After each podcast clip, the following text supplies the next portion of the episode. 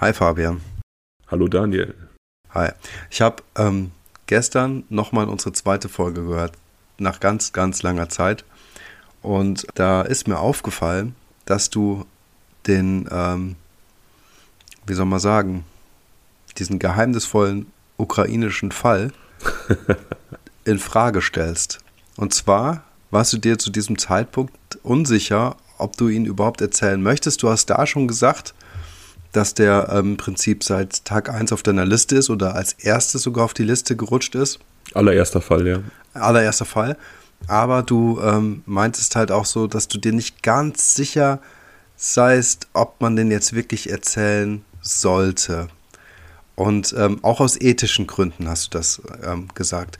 Und ähm, dann habe ich ein bisschen drüber nachgedacht und mir ist ja einfach aufgefallen, dass ich ähm, ich will nicht sagen abgestumpft bin, aber ähm, doch jetzt ein ziemlich hartes, äh, dickes Fell bekommen habe, was so ähm, die ganzen ja, grauenvollen Geschichten äh, angeht, die du mir hier so erzählst. Und dafür, dass ich ja eigentlich mit der Materie True Crime nichts zu tun hatte, bis vor 42 Folgen, bin ich jetzt, sagen wir mal, ein bisschen abgehärtet. Und jetzt frage ich mich an der Stelle, ob ähm, du auch, sagen wir mal, deine ethischen Zweifel beiseite gelegt hast. Also zuerst muss ich mal sagen, dass Folge 2 nach wie vor eine meiner Lieblingsfolgen ist. Es ist ein bisschen komisch, das über seinen eigenen Podcast zu sagen, aber Folge 2 hat immer einen besonderen Platz in meinem Herzen.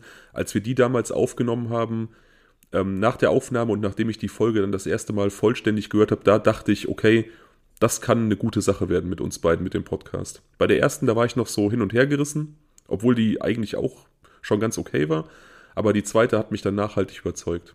Ja, mir geht's auch so. Also ich fand, ähm, ich glaube, wir haben da echt eine Menge Wein beigetrunken, aber ähm, also mir gefällt die, die, Hand, äh, die Folge auch sehr gut und ähm, ich hatte auch da irgendwie jetzt beim Hören gestern das Gefühl, dass wir da schon echt auf einem Level sind von, sagen wir mal, unserem Wort Ping-Pong und Gedanken-Ping-Pong wie heute eigentlich. Also, weißt du? Ja. Ich finde, wir haben bestimmt eine riesige Entwicklung durchgemacht, aber ich selbst habe jetzt schon, schon den Eindruck, dass wir da echt fit waren an dem Tag. Ja, also ich muss ja immer wieder sagen, ich finde, du hast das generell von Anfang an sehr, sehr gut gemacht. Ne? Also du hast von Anfang an recht sachlich und, und professionell gewirkt. Du hast auch immer so, hatten wir schon mal drüber gesprochen, dieses fiktive Publikum schon versucht mitzunehmen. Und mhm. ich merke einfach so, wenn ich die alten Folgen höre, das war, glaube ich, bis zur Weihnachtsfolge, wo man dann schon so ein bisschen das Feedback der, der Zuhörer kannte und so ein bisschen weiß, wie, wie, wie kommt das an, wie läuft das. Ich merke einfach, dass ich recht steif bin, weil ich einfach alles gut machen wollte und seriös machen wollte und einfach so ein bisschen verkrampft war. In der Weihnachtsfolge war es dann besser und spätestens seit die Ofis dann das erste Mal zu Gast waren, ist dann der Knoten endgültig geplatzt. Da haben wir uns dann ja auch mal so ein bisschen getraut, auch mal so ein bisschen lockerer zu sein. Ist so. Das war einfach so lustig. Äh, das war einfach so ein so ein geiles Beisammensein auf digitale Art. Ähm, es hat einfach super viel Spaß gemacht und an der Stelle übrigens auch äh, schöne Grüße raus an Kati und Raffi. Ähm, ihr habt uns aufgelockert, Leute. Ich wollte aber noch dazu sagen, Fabian, ähm, dass natürlich du auch den schwierigeren Part hast, weißt du. Ich werde hier sozusagen ähm, gebucht von dir, um dumme Fragen zu stellen und halt zwischendurch mal so ein bisschen Quatsch zu reden. Aber ähm, Ansonsten ähm, ist es natürlich auch verständlich, dass du unter weitaus mehr Anste äh, Anspannung in so eine Folge reingehst. Ja. Und ansonsten kann ich dir auch mein, mein Geheimrezept verraten. Chat GPT. Das ist alles KI generiert. Ich mache hier eigentlich gar nichts. Ja, also man kann natürlich sagen, dass ich vielleicht den schwierigeren Job habe, aber das wird sich so ein bisschen dadurch ausgleichen oder hat sich dadurch ausgeglichen, meiner Meinung nach, dass du vollkommener Neuling in der Materie warst. Du hast ja, glaube ich, bevor wir angefangen haben, noch nicht mal tatsächlich irgendeinen True Crime Podcast überhaupt gehört. Ich weiß, ich habe dir ein, zwei Mal Folgen von Verbrechen von nebenan geschickt, die ich gut fand. Das war auch schon bevor wir über den Podcast gesprochen haben. Und ich weiß, dass du mir dann damals rückgemeldet hast, dass du die nicht richtig gehört hast, weil die Thematik dir so ein bisschen an die Nieren geht. Und deswegen war das ja für dich totales Neuland, also war dein Job ebenso schwer. Du hattest mir die Folge geschickt zum ähm, Yvonne Schneider. Yvonne Schneider, ganz genau. Und sagtest noch, irgendwie hör da rein, aber Achtung, die ist irgendwie krass. Und ich erinnere mich dran, dass innerhalb der Folge dann der Wortlaut irgendwann kam, ab jetzt möchten wir in der Empfehlung eine Triggerwarnung aussprechen und schaltet vielleicht besser ab, wenn ihr sowas nicht hören könnt. Und weißt du was, ich habe das auch gemacht. Ja, und jetzt haben wir selber über den Fall gesprochen vor einiger Zeit. Genau, genau. Das meinte ich mit abgehärtet. Ja, wie wir auch schon festgestellt haben, du bist natürlich auch, ich habe dich ja auch wirklich, um jetzt nochmal diese, diese Schwimmen-Lernen-Metapher zu bringen, ich habe dich recht früh ins tiefe Wasser gestoßen mit äh, Junko Furuta. Es tut mir auch ein bisschen leid für die Zuhörer und Zuhörerinnen, dass wir immer wieder auf diesen Fall Junko Furuta zurückkommen, also unsere Folge Martyrium. Aber die stellt einfach, ja, einen, einen Fall dar, der mir persönlich besonders nahe geht und eben auch so den, den Punkt, wo Daniel das erste Mal an so richtig schwere Kost herangeführt wurde. Oh ja. Wie auch immer, du hast die Frage gestellt, ob ich meine ethischen Bedenken hinsichtlich des ukrainischen Falles über, über Bord geworfen habe. Mhm, genau. Ich würde ihn tatsächlich machen, ja. Wie gesagt, also es gab ja diese eine Zuhörerin, Schrägstrich Followerin bei Instagram, die sehr allergisch darauf reagiert hat, dass ich diesen Fall irgendwie auf der Agenda stehen habe. Aber ich habe eigentlich schon vor, den zu machen. Wir werden sehen. Es, es, ich ich kann es verstehen. Es ist ja häufig, bei mir ist es immer so, wenn ich irgendeine Idee habe, dann muss ich die umsetzen. Egal wann sie kommt und egal wie, ich muss das dann machen. Weißt du? Und wenn ich es nicht mache, das ist dann, äh, weiß ich nicht, fühle ich mich sehr unbefriedigt. Das, das zieht und zehrt so an mir. Das geht mir auch so. Ähm, davon abgesehen, ich weiß nicht, ähm, es ist einfach, wie gesagt, ein Fall, der erzählenswert ist, finde ich. Und ähm, naja, mal gucken. Wenn ich es nicht mache, dann bleibt es auf ewig so der Running Gag zwischen uns, dass wir ihn immer wieder ansprechen und der einfach niemals gemacht werden wird. Das ist einfach ein ganz sadistischer Trieb von dir, weißt du das? Weil ich einfach hier die ganze Zeit von Folge zu Folge Bange habe, dass der Fall kommt. Naja, heute wusstest du, dass er nicht kommen wird, denn heute wusstest du, dass wir einen Cold Case machen. Das habe ich dir versprochen und ich stehe zu meinem Wort. Heute Cold Case. Sehr cool. Und ich habe die Zuhörer über Instagram abstimmen lassen, also die Instagram-Follower. Kleiner Aufruf an die Leute, die uns hören, aber noch nicht bei Instagram folgen. Tut das, dann könnt ihr künftig auch bei, weiß ich nicht, Fällen abstimmen, irgendwelchen Schabernack mitmachen, generell mit uns in Kontakt treten. QA-Fragen stellen. QA-Fragen stellen, Wünsche loswerden, was auch immer. Ihr könnt einfach. Themen einbringen. Auch das, ja. Und wenn ihr schon dabei seid und Bock auf Folgen habt, dann folgt uns auch auf YouTube und TikTok. Ich meine, TikTok, da sind wir eigentlich nur, weil alle coolen Kids heute auf TikTok sind, da müssen wir auch. Und Daniel kann sich da mit irgendwelchen Videos ein bisschen austoben. Und ich habe mir auch vorgenommen, für 2023 mich so ein bisschen fitter zu machen im Videoschnitt. Und YouTube, da könnte man jetzt sagen, es gibt keinen großen Grund, uns da zu folgen, weil wir da eh nur die Folgen hochladen, die auch überall anders verfügbar sind. Aber großer Vorsatz für 2023, exklusive Fälle für YouTube. Also so Fälle, die auf meiner Liste stehen, die im Prinzip für so eine ganze Podcast-Folge einfach nicht genug hergeben, aber die man so in einem 10-, 15-minütigen Video ganz gut erzählen kann. Genau, und falls es euch ähm, zu kompliziert ist, einfach bei YouTube oder TikTok nach Blutrausch-Podcast ähm, zu suchen, ähm, sind wir natürlich so sozial und stellen die Links hier in den Beschreibungen zur Verfügung. Genau, in den Show Notes findet ihr die. Ja, wie gesagt, heute also ein Cold Case, das habe ich schon angesprochen und eine weitere Besonderheit der heutigen Folge, dazu komme ich aber gleich. Ich bin gespannt. Die Zuhörerinnen und Zuhörer haben abgestimmt und uns wird es heute nach Norwegen verschlagen. Endlich nochmal. Ein weiterer norwegischer Cold Case.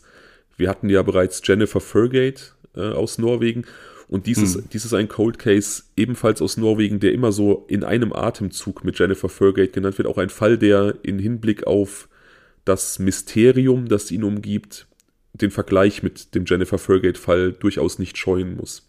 Oh, jetzt freue ich mich voll. Das ist jetzt mein Lieblingsfall. Ne? Ich finde es immer blöd, von so einem Lieblingsfall zu sprechen bei einem bei True Crime-Thema, ähm, aber ich finde das einfach so spannend mit Jennifer Fergate. Von daher finde ich das jetzt auch, äh, das ist eine echt gute Nachricht. Das ist fast die Nachricht des Tages. ich weiß, du wirst den Fall lieben. Analog auch zum Fall Jennifer Fergate ist gar nicht klar, ob wir hier von einem Verbrechen sprechen, ob wir von einem Selbstmord sprechen, einem ganz, ganz besonders tragischen Unfall oder eben einem Mord. Und wenn Mord, dann wieso? Die Motivlage ist im Dunkeln. Es gibt da verschiedene Deutungsansätze. Und wir wissen auch ebenfalls analog zum Fall Jennifer Fergate gar nicht so richtig, wer die Tote eigentlich ist. Es ist auch eine Frau, die verstorben ist, aber auch ihre Identität konnte nach wie vor nicht ermittelt werden, auch obwohl dieser Fall auch schon einige Jahre zurückliegt. Mhm.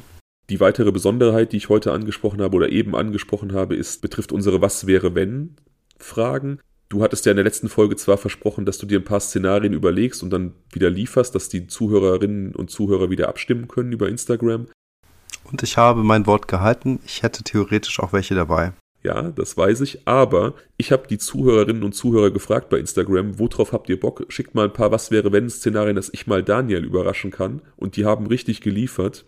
Geile, sehr cool. Ja, die liefern immer. Also wenn man die um irgendwas bittet oder fragt, dann kommt da immer extrem viel bei rum. Jedenfalls wollte ich mich nicht für ein oder zwei Szenarien entscheiden. Ich fand, das wäre irgendwie ungerecht allen anderen gegenüber, die relativ viel geliefert haben. Und deswegen ist mein Plan, dass wir so in den nächsten zwei, drei, vier Folgen all diese Was wäre wenn Szenarien abarbeiten, immer so zwei, drei pro Folge, je nachdem, wie lange wir darüber reden, bis wir die alle durchhaben und dann kommst du wieder regulär mit deinen ins Spiel. Also, Entschuldigung, da bleibt mir die Stimme weg. Ich fasse mal kurz zusammen. Wir gehen heute nach Norwegen. Es ist ein Fall, der vergleichbar mit Jennifer Fergate ist. Ähm, Hashtag mein Lieblingsfall. In Teilen, ja. In Teilen. Und darüber hinaus machen wir heute Was wäre wenn? Ein oder zwei Fragen, die äh, speziell am. Entschuldigung. darüber hinaus machen wir zwei oder ein Was wäre wenn Fall, der oder die genau an mich gerichtet sind. Ich würde mal sagen, Weihnachten ist zwar gerade vorbei, aber ich freue mich tierisch. Zu diesem Zeitpunkt unserer Aufnahme möchte ich sagen, liebe Leute, macht's uns nach und schließt die Vorbereitung ab. Hast du deine Vorbereitung abgeschlossen? Was gibt's zu trinken bei dir heute? Fencheltee. Fencheltee. Der Long Drink des kleinen Mannes quasi. Und daneben noch ein bisschen Wein. Ich weiß, das ist schäbig, aber ich, ich hatte jetzt irgendwie, ja, ich wollte es auch nicht zu. Also wir sind ja mitten in der Woche, da wollte ich jetzt auch nicht so viel Wein trinken. Du musst morgen ja auch früh raus. Ich habe Urlaub. Also ich könnte mir rein theoretisch hier richtig gönnen heute Abend, aber mache ich nicht. Überlegst du noch? Nein, ich habe mir einen, einen kleinen Whisky eingegossen und zwar einen ganz besonderen Whisky. Einen japanischen Whisky, der mir von einer Zuhörerin geschickt wurde über unser Postfach tatsächlich. Mega cool. Ich habe die Flasche gesehen und ähm, die sieht einfach so schon so extrem ansprechend aus, dass ich mir denke, dass es äh, wahrscheinlich ein sehr köstlicher Trunk ist. Es ist ein ausgesprochen köstlicher Trunk. Ich hatte immer schon mit dem Gedanken gespielt, den mal zu testen, aber habe es dann irgendwie aus irgendwelchen Gründen nie gemacht, weil immer andere Sachen auf der Agenda waren. Und als ob diese Person es geahnt und meine Gedanken gelesen hätte, zack, ist diese Flasche ins Haus geflattert. Ja, wie soll ich sagen? Wir haben einfach mit unserer Community eine telepathische Connection haben wir schon dafür geworben, dass, sie, dass ihr alle bitte dazu treten solltet und beitreten solltet? Ja, wir hatten Instagram schon erwähnt, YouTube auch, TikTok auch. Wie gesagt, wir freuen uns über jedes neue Gesicht in der Community. Wir sind da auch recht aktiv. Wenn ihr Bock habt, kommt dazu, wir freuen uns. Wollen wir in den Fall einsteigen oder hast du noch irgendwas auf dem Herzen? Nö, liebend gern. Dann begeben wir uns also heute erneut nach Norwegen, das zweite Mal in unserer Podcast-Geschichte. Und zwar machen wir wieder eine Zeitreise, und zwar eine halbwegs lange, ins Jahr 1970, 29.11.1970, also ja, es geht auf das Jahresende des Jahres 1970 zu. Wir befinden uns in der Nähe der Stadt Bergen, die zweitgrößte Stadt in Norwegen, an einem Morgen dieses 29.11., als drei Wanderer sich auf den Weg ins sogenannte Isdal, zu Deutsch das Eistal, machen, eine ja, recht beliebte Wanderregion in einer Senke zwischen diversen Bergen. Diese drei Wanderer sind ein Lehrer aus der Gegend und seine beiden 10- und 12-jährigen Töchter. Die wandern relativ früh morgens los, irgendwie, ich glaube schon so gegen 7 Uhr, und wollen den Tag da eben in besagtem Eistal verbringen. Dort angekommen, macht die zwölfjährige Tochter eine Entdeckung, die sie wahrscheinlich ihr Leben lang nicht mehr vergessen wird. An einem Hang in einem Geröllfeld findet sie eine halb verbrannte Leiche. Die Leiche liegt in der typischen Boxerstellung. Ich weiß nicht, sagt ihr das was? Das ist eine, eine Position, in der man Brandleichen häufig findet. Also die Arme sind durch den Verbrennungsprozess, durch die Dehydration der Muskeln, die Muskeln sind zusammengezogen und sind quasi wie ein Boxer, der diese typische Doppeldeckung hat, vor dem Gesicht zusammengezogen. Daher nennt man das Boxerstellung. Ich habe davon schon mal gehört und ich glaube, ich habe auch schon mal so Bilder gesehen. Das ist, ah, sowas darfst du mir eigentlich nicht erzählen. Also das ist, wie gesagt, super typisch bei, bei Brandtoten. Wenn die Körper komplett verbrennen. Beispielsweise bei Häuserbränden findet man die Opfer dann oft in so einer Embryonalstellung, also da ist dann der ganze Körper so zusammengesackt und gesunken. In diesem Fall allerdings, in diesem Fall allerdings ist nur der Oberkörper verbrannt und auch nur die Vorderseite, sodass eben die Arme vor das Gesicht gezogen sind, Boxerstellung, Rücken, Hinterkopf und so weiter, Beine unversehrt und so kann man direkt identifizieren, dass es sich um eine Frau gehandelt haben muss, circa 1,65 groß mit langen dunklen Haaren, die sie zu einem Pferdeschwanz getragen hat. Wie alt sind die Kinder, die das Opfer gefunden haben? Entdeckt wurde es von der zwölfjährigen Tochter dieses Lehrers und beide Kinder sind wie gesagt 10 und 12. Oh Mann. Auch traumatisch. Total. Die drei machen sich dann schnell natürlich auf den Rückweg nach Bergen in bewohntes Gebiet, um Polizei und Notarzt, Rettungskräfte zu verständigen. Gegen 10 Uhr morgens geht dann da der Notruf ein und die Behörden machen sich auf den Weg, dieses Istal abzusperren und Spurensicherung zu betreiben. Erste Theorie der Rettungskräfte vor Ort ist, dass die Frau möglicherweise einen Unfalltod erlitten ist, dass sie ein Lagerfeuer machen wollte und dann stürzte, irgendwie in dieses Feuer fiel und dabei zu Tode kam. Da sie allerdings nirgendwo in der Gegend Reste eines Lagerfeuers ausmachen können, scheidet diese Theorie relativ schnell aus. Also es gibt dort keine Feuerstelle, in die sie hätte fallen können. Kann also erstmal kein Unfall gewesen sein. Ja. Eine Uhr, die bei der Toten gefunden wird, zeigt 10.10 Uhr 10 als Todeszeitpunkt, also am Vortag höchstwahrscheinlich, oder an einem der vorherigen Tage, denn wir werden nachher noch erfahren, dass diese Frau das letzte Mal sechs Tage zuvor, also sechs Tage vor ihrem Auffinden gesehen wurde. Man hat also nur den Todeszeitpunkt, aber nicht das genaue Datum. Kennst du das Besondere an dieser Uhrzeit, 10.10 Uhr? 10? Nee, kenne ich nicht. Was ist es? Also ich habe mal gehört und glaube auch, dass es nach wie vor noch so ähm, gehandhabt wird, dass die ähm, Juweliere und Uhrenverkäufer Uhren immer auf 10.10 Uhr 10 stellen, wenn sie irgendwie im Schaufenster stehen und halt eben nicht gerade laufen, weil das so ein positives Zeichen ist. Es sieht aus wie so ein Lächeln. Weißt du? Das ist super interessant. Das heißt, rein theoretisch könnte diese Uhr einfach niemals gelaufen sein, sondern einfach so eine Art, wie soll ich sagen, Requisite gewesen sein. Kein Schimmer, was jetzt noch kommen wird, aber ähm, nur mal so zur Info. Das könnte passen, tatsächlich. Behalt, behalt, Echt? Ja, Ach, behalten krass. wir das mal im Hinterkopf. Okay. Die Uhr ist von einem relativ seltenen Modell. Sie nennt sich Solo und ist super ungebräuchlich. Also das fällt den Behörden direkt auf, dass das eine Marke und ein Modell ist, das man eigentlich so kaum findet. Hm. In der Nähe der Leiche finden sie ebenfalls weitere Schmuckstücke, also primär Ohrenclips und äh, Ringe, aber auch diverse andere Gegenstände. Reste von Kleidung, ein paar blauer Gummistiefel, die unversehrt sind, eine Likörflasche, zwei nach Benzin riechende Plastikflaschen und eine Plastiktasse, die so ein bisschen angekokelt ist, ein Gefäß mit Schlaftabletten, einen Silberlöffel und eine verbrannte Passhülle. Unter der Leiche finden sie einen Fellhut, der ebenfalls leicht in Mitleidenschaft gezogen wurde vom Feuer und in dem sich ein Tropfen Benzin findet. Das ging jetzt alles ein bisschen schnell. Also es fühlt sich an wie ein Agatha Christie-Film und man muss jetzt überlegen, welche Puzzleteile wozu gehören. Genau, also nochmal ganz kurz, nochmal etwas, etwas langsamer. Also man findet, man findet diverse Schmuckstücke, also diese Ja. Uhr, Ohrenclips, Ringe und ein Halsband, glaube ich. Ja. Eine Likörflasche, von der Mhm. allerdings das Label, die Banderole entfernt wurde. Man kann also nicht unbedingt sagen, was es gewesen ist. Man weiß, aber es ist eine von der Form her eine typische Likörflasche. Zwei Plastikflaschen, offensichtlich solche Feldflaschen, Trinkflaschen mit Karabinerhaken an den Deckeln, also dass man die so umhängen kann, die nach Benzin riechen, ja, das wird jetzt zum Feuer passen. teilweise auch vom Feuer so ein bisschen angesenkt wurden. Ein Ja. Plastikbecher, der halb geschmolzen ist vom Feuer.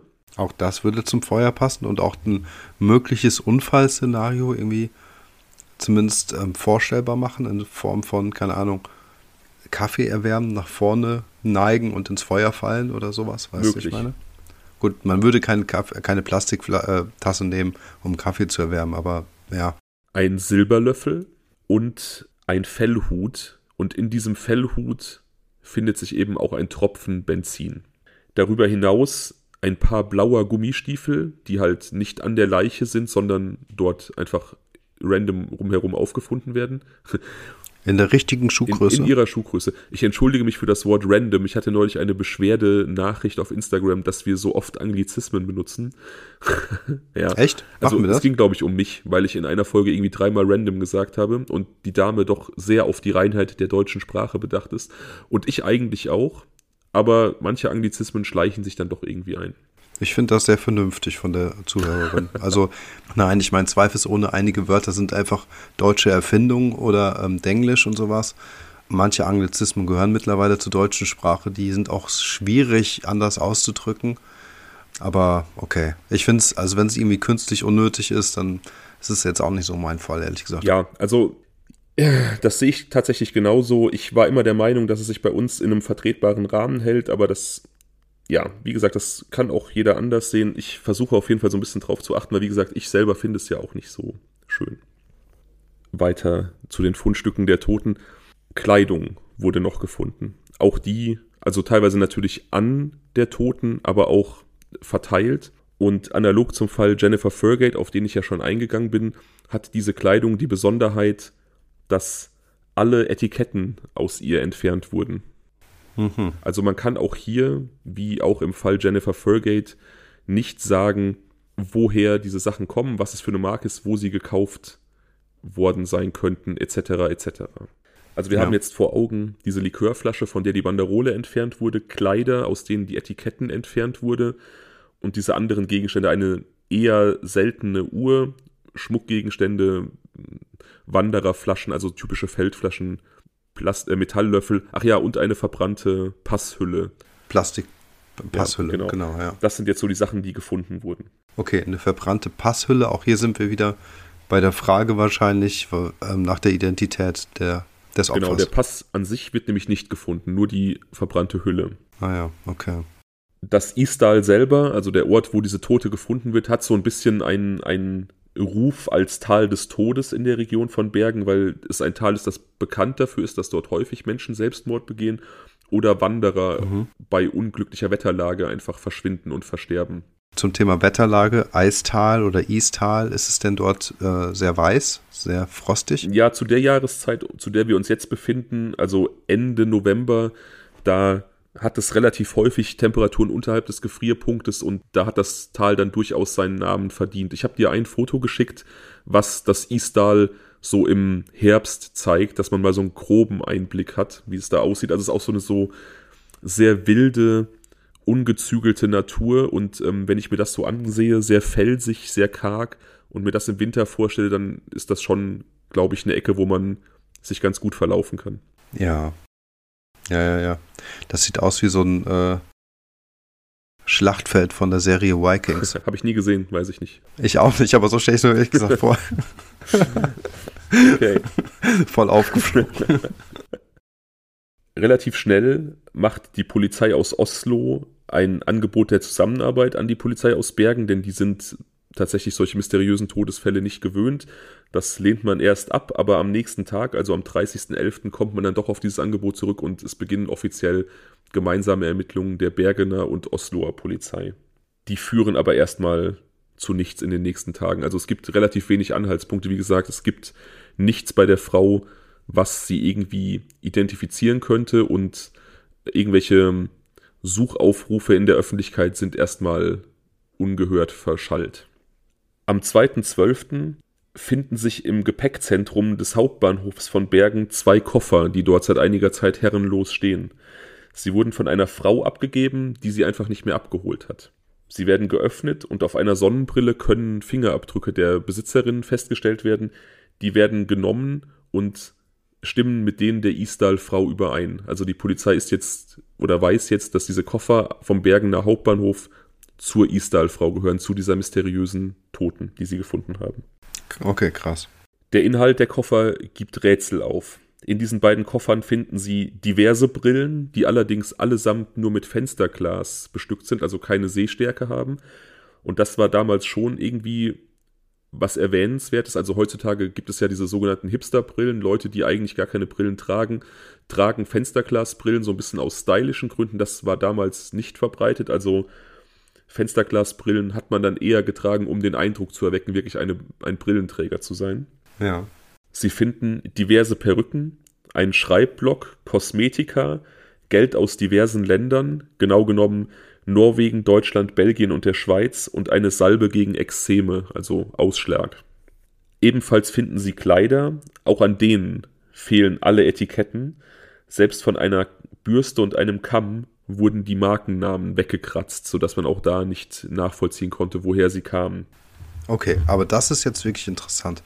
Das bedeutet ja, dass es nicht nur etwas ist, was ähm, mh, so ein individuelles Bedürfnis ist, also im Sinne von, keine Ahnung, mir sind diese Etiketten zu kratzig oder so, oder ich mag die aus ästhetischen Gründen nicht oder weiße, sondern hier geht es ja wirklich darum, was zu verbergen. Sonst würde man das ja nicht bei einem Kamm Absolut, machen. genau. Also wir hatten ja auch im Jennifer Fergate-Fall darüber gesprochen, dass es viele, viele Gründe geben kann, diese Etiketten aus Kleidern zu entfernen, wie du schon gesagt hast, ästhetische Gründe oder sie kratzen oder was weiß ich was. Aber hier kann man ja von einer wirklichen Verdeckungsabsicht ausgehen, sonst wären diese Markennamen nicht weggekratzt worden. Das stimmt. Darüber hinaus findet sich in diesen Koffern ein Beutel Ton, Schuhe aus Italien, ein Kompass, Streichhölzer und ein Nähset aus einem Hotel in Genf. Die Notizen auf ähm, dem Blog und auf einer Wanderkarte der Gegend von Bergen werden ausgewertet und auf dieser Wanderkarte sind verschiedene Stationen der Bergischen Bahn hervorgehoben, sodass man vermutet, dass dort eine Route eingezeichnet wurde, die allerdings niemals angetreten wurde. Also es gibt keine Hinweise darauf, dass die Frau diese, diese Bahnroute tatsächlich genutzt hat. Ja. Die Kosmetikartikel, die man in den Koffern gefunden hat, werden in ganz Europa gesucht. Also man forscht nach, woher die kommen könnten, indem man Fotos davon an verschiedene Drogerien und Handelsregister äh, schickt und den Verkäufern dort vorlegt, um zu fragen, ob sie so etwas jemals gesehen haben, aber auch das bleibt komplett ohne Erfolg. Die Aufschrift, okay. die Aufschrift auf einer Tasche, die in diesem Koffer gefunden wurde, verweist auf ein Schuhgeschäft in Stavanger. Stavanger ist auch eine norwegische Hafenstadt. Die Polizei besucht also dieses Schuhgeschäft und kann mit dem Sohn des Besitzers sprechen, der sich erinnert, dass vor einigen Wochen eine exotisch aussehende Frau dort im Laden war und Gummistiefel kaufte. Er identifiziert das Modell und es sind eben jene Gummistiefel, die bei der Leiche gefunden wurde, sodass man davon ausgehen kann, dass tatsächlich die Isdal-Frau die Frau war, die diese Gummistiefel kaufte. Was war denn für den jungen Mann exotisch? Genau. Er sagte, die Frau hätte so ein südländisches oder indianisches Aussehen gehabt. Man muss natürlich dazu sagen, zu der Zeit waren natürlich bestimmte, bestimmte, wie soll ich sagen, Herkunftstypen, bestimmte Leute aus bestimmten Ländern einfach wirklich noch exotischer als heute, weil es einfach diese globale Vernetzung nicht gab. Man hatte vielleicht so ein Klischeebild mhm. von, von einem Indianer, sage ich jetzt mal, aus irgendwelchen Hollywood-Filmen und hat das dann in diese Schublade gepackt. Ja. ja. Mhm. Er beschreibt die Frau wie folgt. Sie hatte ein rundes Gesicht, lange dunkle Haare, dunkle Augen, eine kurvige Figur, allerdings nicht übergewichtig, sondern einfach mit Rundungen ausgestattet, verständigte mhm. sich mit einem sehr schlechten Englisch, sagte wohl auch Dinge auf Deutsch oder Französisch, aber keiner der Verkäufer erinnerte sich so richtig, was sie sagte, denn keiner sprach gut genug Deutsch oder Französisch, um das irgendwie wirklich damals bewusst aufgeschnappt zu haben. Sie waren sich aber sicher, dass es Deutsch und Französisch war. Genau, sie kannten diese Sprachen, sie konnten die, die Sprachfarbe identifizieren, den Klang, aber sie wussten eben nicht, was gesagt wurde. Ja. Äh, ich habe dir auch ein Phantombild der Frau geschickt, das auf den Aussagen dieses Mannes erstellt wurde. Hm. Ja, also ähm, ich habe es vorher nicht so gesehen. Ähm, ich habe vorhin schon einen Blick drauf geworfen, aber jetzt mit der Beschreibung exotisch könnte ich mir, also sehe ich da schon gewisse, ich sag mal, mexikanische Gesichtszüge, so indigene Gesichtszüge. Könnte man jetzt dem Bild entnehmen? Ja, es könnte jemand sein mit indigenen Zügen.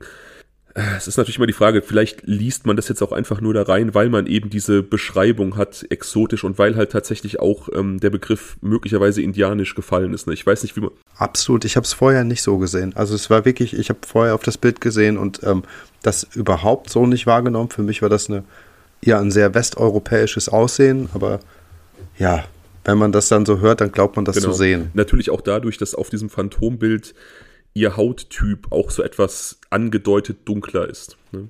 Hm, genau.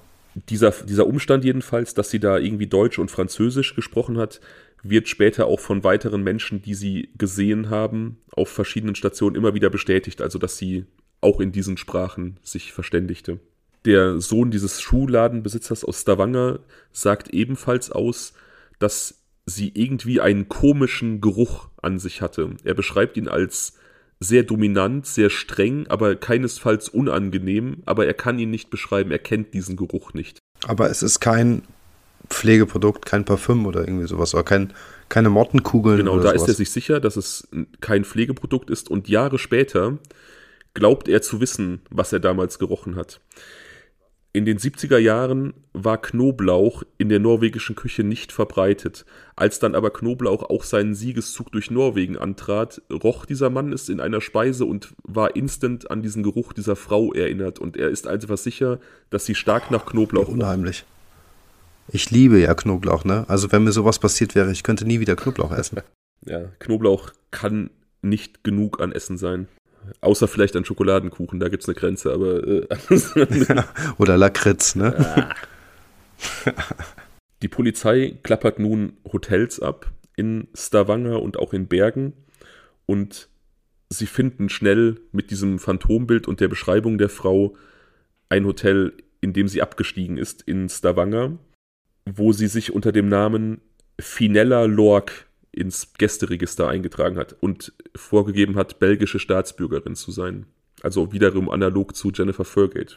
Ja, sehr interessant. Tatsächlich wird sich allerdings herausstellen, dass Finella Lork nicht der einzige Name ist, unter dem diese Frau reiste. Sie reiste zum Beispiel auch unter den Namen Elisabeth Lehuver, Claudia Nielsen, Claudia Thielt, Vera Ver- Vera Schlosseneck und weiteren Aliasen, die allesamt falsch sind. Keine dieser Identitäten existiert tatsächlich. Aha. Schriftproben aus den verschiedenen Hotels, in denen man sie dann quasi zuordnen konnte aufgrund ihrer Charakteristika, des Phantombilds und verschiedener anderer Sachen, ihrer generellen Beschreibung. Man hat dann also Schriftproben genommen von diesen Gästeverzeichnissen und konnte dann eben herausfinden, dass sie in diversen Hotels unter verschiedenen Namen eingecheckt ist, teilweise auch versucht hat, ihre Handschrift zu verstecken oder zu verändern, sodass ähm, Graphologen das auswerten mussten und sagen mussten, das ist tatsächlich diese Frau, die das geschrieben hat. Und so stößt die Polizei auf insgesamt acht verschiedene Identitäten, die allerdings allesamt nicht äh, existieren. Meistens hat sie belgische Identitäten angenommen, wenn sie unterwegs war. Auf diesen Hotelbögen, Gästebögen gibt es immer noch diverse andere Felder, die ausgefüllt werden müssen, also neben der Herkunft und der Staatsbürgerschaft noch verschiedene andere. Unter anderem das Feld Beruf, das füllt sie mal auf Deutsch, mal auf Französisch aus. Das passt also auch zu diesen Zeugensichtungen, die sie halt in beiden Sprachen haben reden hören. Gut, aber ich meine, beide Sprachen würden ja zumindest zu Belgien passen. Würde passen, ja, tatsächlich. Wie gut hat sie die Sprachen denn gesprochen? Konnte das irgendjemand oder auch geschrieben nachvollziehen? Also war das jetzt wirklich, ähm, war das sauberes Französisch und sauberes Deutsch? Also das oder? zu dem Französisch kann ich tatsächlich nichts sagen. Aber in einem Hotel hat sie ihren Beruf tatsächlich als Antiquitätenhändlerin angegeben, also auf Deutsch Antiquitätenhändlerin und hat dieses korrekt mit korrekter Rechtschreibung geschrieben. Das ist ja schon auch ein Wort, das man als, weiß ich nicht, jemand, der Deutsch nur sehr oberflächlich beherrscht, vielleicht nicht unbedingt aus dem Ärmel schütteln kann. Nee, das glaube ich auch. Die Presse ist nun auf diesen Fall aufmerksam geworden und natürlich ist das ein gefundenes Fressen für die norwegischen Zeitungen, die natürlich in die Richtung spekulieren, dass da eine Spionin äh, ums Leben gekommen ist. Klar, natürlich eine, eine Frau, die ein derartiges Mysterium umgibt, nur diese wechselnden Identitäten, die rausgetrennten Etiketten und entfernten Labels von anderen Gebrauchsgegenständen, das geht schon stark in diese Richtung. Auch die verschiedenen Brillen und ja, so, genau, ne? diese Ver Verkleidungen, die möglicherweise natürlich auch äh, zu den wechselnden Identitäten, vielleicht auch wechselnden Pässen passte. Also Pässe hat man keine gefunden, das kann man also nicht äh, verifizieren. Ja. Der norwegische Geheimdienst streitet alle Ermittlungen in diese Richtung ab, also dass es da Ermittlungen gibt in die Richtung, dass sie eine Spionin gewesen sein könnte. Jahre später wird allerdings bestätigt, dass tatsächlich der norwegische Geheimdienst zusammen mit der Polizei in diese Richtung ermittelt hat. Auf einem der Zettel aus diesem Schreibblock, die man in den Koffern fand, finden sich Codes. Da sind wir jetzt wieder bei So ein bisschen bei unserem Jokze-Fall und auch dem Prediger-Fall. Wir haben wieder geheimnisvolle Codes, die Tote hinterlassen haben. Ja. Aufgrund dieser, dieser Codes kann man ein Bewegungsprofil der Dame er erstellen. Also sie hat quasi einzelne Buchstaben aufgeschrieben und die mit Zahlen versehen. Und nach einiger Zeit kommt die Polizei darauf, dass diese Buchstaben für verschiedene europäische Städte stehen. Meistens Städte in Norwegen und die Zahlen einfach ihre Anreise- und Abreisedaten darstellen. Also man kann anhand dieses Code in Anführungsstrichen ihre Reiseroute nachvollziehen. Okay. Also jetzt haben wir zum Beispiel, wenn ich das richtig sehe, A23 und A29. Genau. Und diese, diese. Dann steht A für irgendeine Stadt wahrscheinlich. Genau, da. also ich ähm, lese dir einfach mal die, die Route vor. Ich weiß nicht genau, welchen Code ich dir gerade mhm. geschickt habe. Ich hab, äh, muss gerade mal nachgucken, weil es gibt da mehrere Zettel. Ach so. Lass mich gerade gucken. Ja, genau. Also ich glaube, das ist der Zettel, den ich dir da geschickt habe, der mit diesen, ähm, mit den Bahnrouten. Also das ist nicht der, der, von dem ich jetzt gerade spreche. Ach so, okay. Aber ich kann es dir auch so verraten. Die Route, die sich nachvollziehen lässt, ist Paris, Stavanger, Bergen, Trondheim, Stavanger, Bergen. Sie verbringt immer einige Tage vor Ort, die Daten ihrer Reise, also dieser Code, deckt sich mit den Hoteldaten, die man mittlerweile rausgefunden hat, also diesen falschen Identitäten, die immer in diesen Hotels eingecheckt haben. Und man findet heraus, dass sie, wenn sie mehrere Tage vor Ort war, auch immer vor Ort Hotels gewechselt hat. Also sie ist dann nicht irgendwie eine Woche in einem Hotel geblieben, sondern sie hat dann zwei bis drei Mal in dieser Zeit das Hotel gewechselt. Und auch wenn sie mehrfach in Städten war, also Stavanger und Bergen wurden ja mehrfach besucht, ist sie nie zweimal im selben Hotel abgestiegen. Auch im Frühjahr war sie offensichtlich schon mal in Norwegen, also so im März, April. Da primär in Oslo und Bergen. Aber auch da tatsächlich in Bergen immer in anderen Hotels. Also sie hat dann, wie gesagt, auch während ihrer Zeit vor Ort die Hotels immer wieder gewechselt. In, Os in Oslo nahm sie zum ersten Mal eine französische Identität an und gab sich als französische Sekretärin aus. In ihrem ersten Hotel in Bergen reiste sie ebenfalls unter französischer Identität, ebenfalls als Sekretärin, wechselte allerdings nach zwei Tagen das Hotel und nach diesem Hotelwechsel schlüpfte sie in eine deutsche Identität, wo sie dann eben diese Antiquitätenhändlerin spielte. Als ausstellende Behörde ihres Personalausweises, also das ist auch ein, ein Fach auf diesen Gästebögen, die ausgefüllt werden müssen, also Staatsbürgerschaft, Alter, Adresse, Heimatland, ausstellende Behörde, also die Stadt quasi, aus der du kommst, schrieb sie trotz ihrer deutschen Identität ausstellende Behörde ihres Ausweises Brüssel Kreisleitung. Und das Wort Kreisleitung existiert natürlich im belgischen Wortschatz nicht und ist tatsächlich eher ein Wort, das aus NS-Deutschland stammt, beziehungsweise in der damaligen DDR noch verwendet wurde für offizielle Stellen, aber nicht mehr in Westdeutschland. Das ist interessant. Es deutet also so ein bisschen darauf hin, dass sie möglicherweise aus dem damaligen, aus der damaligen DDR, also dem heutigen Ostdeutschland stammt und deswegen mit dieser Begrifflichkeit vertraut ist oder diese Begrifflichkeit einfach benutzt hat. Ihre Wohnorte bzw. Meldeadressen auf diesen Anmeldeformularen existieren nie. Also sie schreibt da eigentlich immer äh, Fantasieadressen hin, beziehungsweise einmal gibt sie eine angebliche Brüsseler Adresse an und die Straße befindet sich allerdings in Brügge in Belgien, existiert in Brüssel nicht. Ähm, alle anderen Adressen, die sie so angegeben hat, existieren schlicht einfach gar nicht.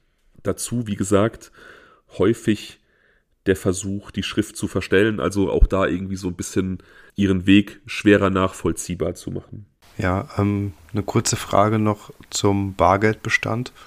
Du sagst ja, dass sie ähm, Bargeld in verschiedenen Währungen dabei hatte. Weiß man was über die Menge des Geldes? Also war das so viel, dass man sagen kann, okay, ähm, die Person konnte sich so viele Reisen auch wirklich leisten ähm, und hätte noch weiter reisen können oder war das, war das schon Restbestände? Das waren wohl so um die 500 Dollar, was natürlich in den 70er Jahren schon auch ordentlich Geld war. Ne? Hm, ja, das stimmt. Wir kommen auch später noch dazu, dass sie auch generell von einigen Zeugen immer als eher gut situiert wahrgenommen wurde. Mhm. Okay. Ähm, wie gesagt, sie ist dabei niemals zweimal in einem Hotel gewesen und wechselte auch, wenn sie dann zwei, drei Tage in einem Hotel war, während dieser Zeit häufiger die Zimmer innerhalb des Hotels. Also auch ja ein Verhalten, das eher komisch ist. dass man dann irgendwie das Hotel bittet, dann doch am nächsten Tag in einem anderen Zimmer sein zu dürfen. Ja, das macht man eigentlich nur in Ausnahmefällen. In den Hotels selber fiel sie auch häufiger durch seltsames Verhalten auf. Sie hatte quasi permanent das Bitte nicht stören Schild an der Tür. Gut, man könnte jetzt sagen, sie wollte einfach ihre Privatsphäre haben. Sie verrückte aber auch immer wieder Möbel. Beispielsweise in einem Hotel in Bergen, in dem sie immer wieder den Sessel, einen Lesesessel aus dem Zimmer in den Flur vor das Zimmer schob, wenn sie da war und wenn sie nicht da war, den Sessel wieder zurück in das Zimmer holte. Also Verhalten, das auf jeden Fall dem Personal auffiel und auch im Gedächtnis blieb. Letzte verbürgte Sichtung ist der 23.11., also sechs Tage vor ihrem Auffinden, als sie ihr Hotel in Bergen verlassen hat. Das Hotelpersonal hat ihr ein Taxi gerufen, das sie zum Bahnhof bringen sollte. Ein Hotelangestellter erinnert sich auch, dass er die Koffer der Dame zu diesem Taxi brachte, aber der Taxifahrer, der sie äh, an den Bahnhof gefahren hat, kann niemals ermittelt werden. Also auch nach diversen Suchaufrufen der Polizei meldet dieser Mann sich nicht. Erst Jahre später meldet er sich anonym in den 90er Jahren tatsächlich, also 20 Jahre später, bei einer norwegischen Zeitung. Allerdings kann nicht verifiziert werden, dass es sich da wirklich um den Taxifahrer von damals handelte. Ist ja auch irgendwie komisch. Das ist super ne? komisch. Also, wenn du als Taxifahrer jemanden irgendwo hinfährst und die Person wird dann ein paar Tage später tot aufgefunden und du hast nichts zu verbergen und es gibt einen Aufruf, du mögest dich doch bitte melden, um irgendwie ihren nächsten Weg nachvollziehen zu können, dann sehe ich keinen Grund, sich da nicht zu melden, wenn du, wie gesagt, nichts zu verbergen hast. Ne? Außer halt, du möchtest vielleicht generell keinen Kontakt zur Polizei, aber es ist schon arg seltsam. Genau, oder du möchtest selbst nicht erkannt werden oder sowas, weil du illegaler Taxifahrer bist. Ja, es gibt natürlich Möglichkeiten, aber es ist schon, es ist schon äh, ein wenig auffällig. Hm, absolut. Ich finde das mit dem Möbelverrückten aber auch so ein bisschen, ach, wie soll ich sagen, das, ähm, das klingt für mich nicht nach einer Geheimagentin, sondern eher nach einer Person mit einer gewissen psychischen. Mhm. Das ist Störung. auch so ein Gedanke, den ich hatte, denn sie gibt sich ja auf der einen Seite sehr viel Mühe, ihre Spuren zu verwischen und eher unauffällig zu sein. Und dann passt dieses Verhalten, was ja durchaus auffällt und auch im Gedächtnis bleibt, eigentlich nicht. Nee, ne? Finde ich auch hör mir einfach weiter zu. Vielleicht sind wir dann am Ende doch wieder bei der Geheimagentin. Okay. Sie wird von allen Hotelpersonalen oder von allen Angehörigen diverser Hotels, die befragt werden, eigentlich immer gleich beschrieben. Eine ernste Person, die mit leiser, aber doch bestimmter Stimme sprach, mit einer souveränen Ausstrahlung, aber einer gewissen Melancholie, die sie umgab. Also da vielleicht dann wirklich so diese Anspielung auf diese möglicherweise psychische Problematik, die du gerade in den Raum gestellt hast, kann sein. Sie hatte eine auffällige Zahnlücke zwischen den Vorderzähnen, lispelte leicht, trug auffällig viele Goldfüllungen im Mund. Das ergab dann auch später der Leichenfund. Also sie hatte wirklich große Teile ihres Gebisses mit Gold überkront. Allerdings sehr hochwertige Kleidung, was immer so den Anschein erweckte, dass sie tatsächlich sehr, sehr gut situiert sein müsste. War Raucherin, die damals relativ unübliche Zigaretten rauchte, also diese langen, dünnen im Volksmund gerne Nuttenstängel genannt, du weißt, welche ich meine. Ja. Wirkte unnahbar und verwendete sehr häufig ein sehr auffälliges Parfüm.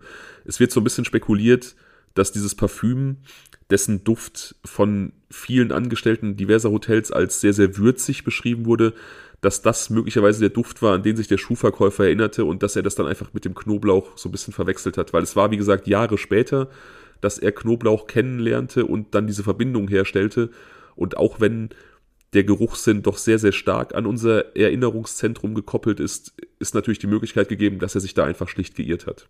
Ja, ganz bestimmt sogar. Ich würde es nicht hundertprozentig behaupten wollen, dass es gar nicht sein kann, aber ich halte es zumindest für sehr wahrscheinlich.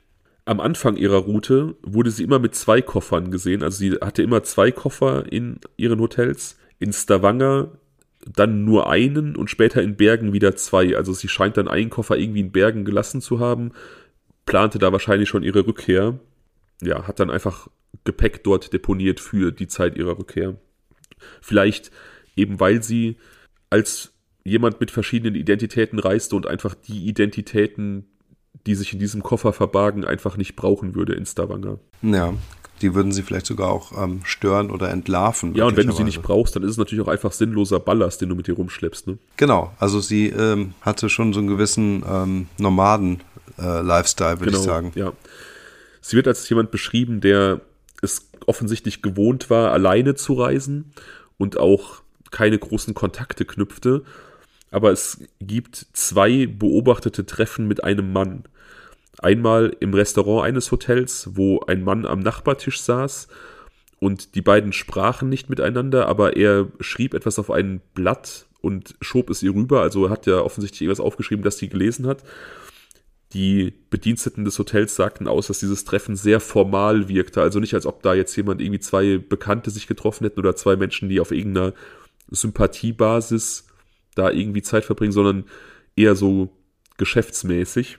Und in einem anderen Hotel betritt eine Putzkraft das Zimmer der Isdal-Frau. Sie hatte dort nicht das Bitte mit Nicht-Stören-Schild draußen hängen und war dann überrascht, die Frau und einen Mann im grauen Anzug in diesem Zimmer vorzusitzen. Beide saßen auf Stühlen, beide sprachen nicht. Also weder miteinander noch mit der Putzkraft, die dann das Zimmer auch wieder verlassen hat. Super strange Situation. Ne? Du kommst da irgendwie rein, willst deinen Job machen, willst irgendwie die Betten beziehen und da sitzen einfach zwei, Totenstille und ähm, keiner sagt irgendwas. Super, super strange. Mhm. Voll. Also ich finde auch diesen Blick von ihr auf diesem Phantombild ähm, so unglaublich bezeichnend für all das, was du mir gerade erzählst. Ich finde, die Augen fressen einen so ein bisschen, die bohren sich so in dich hinein. Ja, auch hier natürlich wieder so ein bisschen der Umstand, hätte ich dir dieses Bild jetzt einfach ohne Information geschickt und wir hätten diese Geschichte jetzt nicht, hättest du es vielleicht ganz anders gesehen und interpretiert, ne? Ja, klar, dann hätte ich meine eigene Fantasie und eigene Bilder im Kopf gehabt und so ist es natürlich sehr stark von diesem Bild geprägt. Genau. Aber ja, sie wirken auf diesem Bild tatsächlich ähm, ja, sehr durchdringend, sagen wir es mal so. Hm. Ein weiterer Mann will die Frau relativ kurz vor ihrem Tod gesehen haben. Und zwar bei einer Wanderung eben in der Nähe des Isdal. Er sagt, sie habe so ein bisschen gestresst gewirkt und er hatte das Gefühl, dass sie Blickkontakt zu ihm gesucht hat und vielleicht so versucht oder überlegt, ihn anzusprechen. Dann war diese Begegnung allerdings vorbei und er hatte den Eindruck, dass sie von zwei südländisch aussehenden Männern verfolgt wurde. Moment, also wie genau kann man sich die Begegnung vorstellen? Sind die sich irgendwie entgegengekommen und kam, ja, also sie ging und dann kurz nach ihr kamen dann noch zwei südländisch genau, aussehende also Männer. Dieser Mann kam von einer Wanderung wieder, sie kam ihm entgegen auf der Wanderroute, er auf dem Heimweg, sie offensichtlich auf dem Hinweg. Ja. Und wie gesagt, sie wirkte etwas gestresst, suchte wohl den Blickkontakt und in etwas, ja, in kurzer Entfernung hinter ihr diese beiden Männer. Allerdings, das sind halt immer so, so Zeugenaussagen, das ist so ein bisschen wie dieser vermeintliche Taxifahrer, der sich dann in den 90ern gemeldet hat. Man kann das halt nicht verifizieren. Ne? Und wie war der Gesichtsausdruck dieser beiden Dazu Männer? hat er keine weiteren Angaben gemacht. Also das wäre ja mal spannend gewesen, ne? Ähm, zwei Männer hinter ihr können ja ganz das vieles Das wäre super spannend gewesen, ja. Aber er hatte, also wenn diese Geschichte stimmt, er hatte tatsächlich nicht den Eindruck, dass die irgendwie zusammengehören, sondern dass, dass sie schon irgendwie gezielt wegen dieser Frau da sind, dieser Frau folgen, aber sie das vermeiden wollte.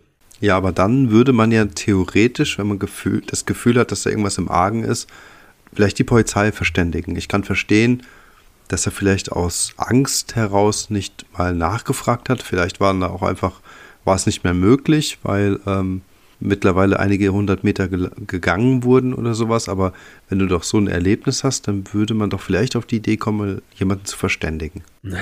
Ja, aber ich glaube, zum einen war man in den 70ern noch nicht so sensibel für sowas.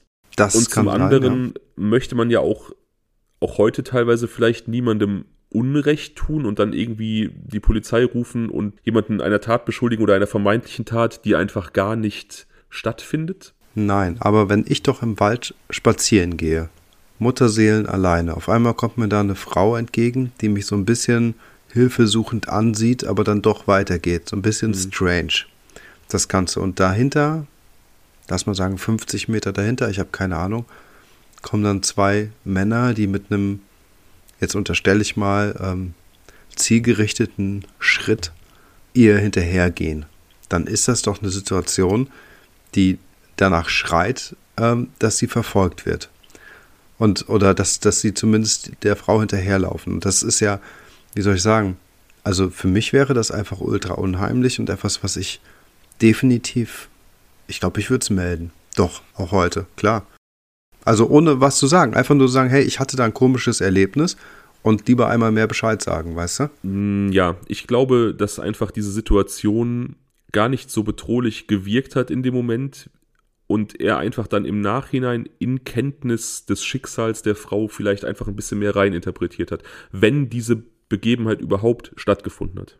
Wenn das wirklich so aber war. Aber wie gesagt, ich kann mhm. mir sehr gut vorstellen, dass es passiert ist, aber dass er einfach in diesem Moment das nicht als so bedrohlich empfunden hat. Und dann ist es ja natürlich gerne so, dass uns im Nachhinein unsere Gedanken dann so ein bisschen auch einen Streich spielen und er das dann in seiner Erinnerung noch weiter aufgebaut hat, als es überhaupt gewesen ist.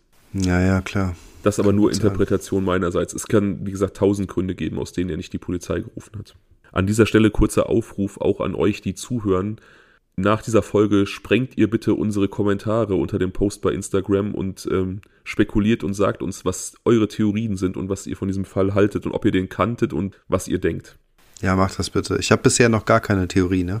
Im Dezember 1970, also einige Zeit nach Auffinden der Leiche, einige Wochen danach, gibt es eine, ein weiteres Kapitel, das ein wenig, wie soll ich sagen, Mysteriöses bietet in diesem Fall. Ein Fischer aus Tananga meldet sich bei der Polizei, eine Stadt in der Nähe von Stavanger, und er berichtet, dass er diese Isdal-Frau gesehen hat. Und zwar in der Nähe des Hafens von Tananga. Dort fand zu dieser Zeit ein Manöver der norwegischen Marine statt. Ein Testlauf für eine Anti-Schiff-Rakete, das sie offensichtlich sehr genau beobachtet hat und er hat beobachtet, dass sie auch Kontakt zu Soldaten suchte und sich relativ lange mit einem bestimmten Offizier unterhalten hat. Spontan hielt er die Frau für eine äh, Slawin, wahrscheinlich Rumänin. Also das war irgendwie so das, das Bild, das er hatte, beziehungsweise so die Interpretation, die er von ihrem Aussehen hatte, Südosteuropa und irgendwie hat er direkt an Rumänien denken müssen. Mhm. Die norwegische Polizei vollzieht dann nochmal so ein bisschen ihre Reiseroute nach aufgrund dieser Informationen und sie finden heraus, dass sie immer dann an norwegischen Küstenstädten war, wenn dort Marinemanöver stattfanden. Häufig Waffentests oder allgemein irgendwelche Manöver zur, ja, zum, zur Erprobung des Ernstfalls. Jetzt muss man natürlich dazu sagen, dass das in den 1970er Jahren eine relativ ja, brisante Angelegenheit war.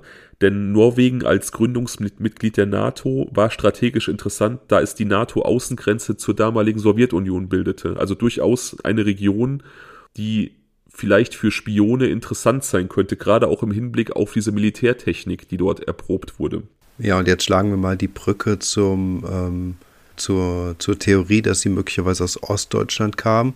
Wir wissen ja, die DDR war ja unter sowjetischer äh, Vormacht, wenn du so möchtest. Ne? Es war ja ähm, ein kommunistisches Regime und ähm, von daher würde das jetzt irgendwie auch ganz gut passen. Exakt, genau. Also es, ja, es gehörte ja, oder es war ja ein Satellitenstaat der Sowjetunion, beziehungsweise so gewollte kommunistische Pufferzone zum kapitalistischen Westen oder ähm, wie die DDR sich selber nannte, der antifaschistische Schutzwall.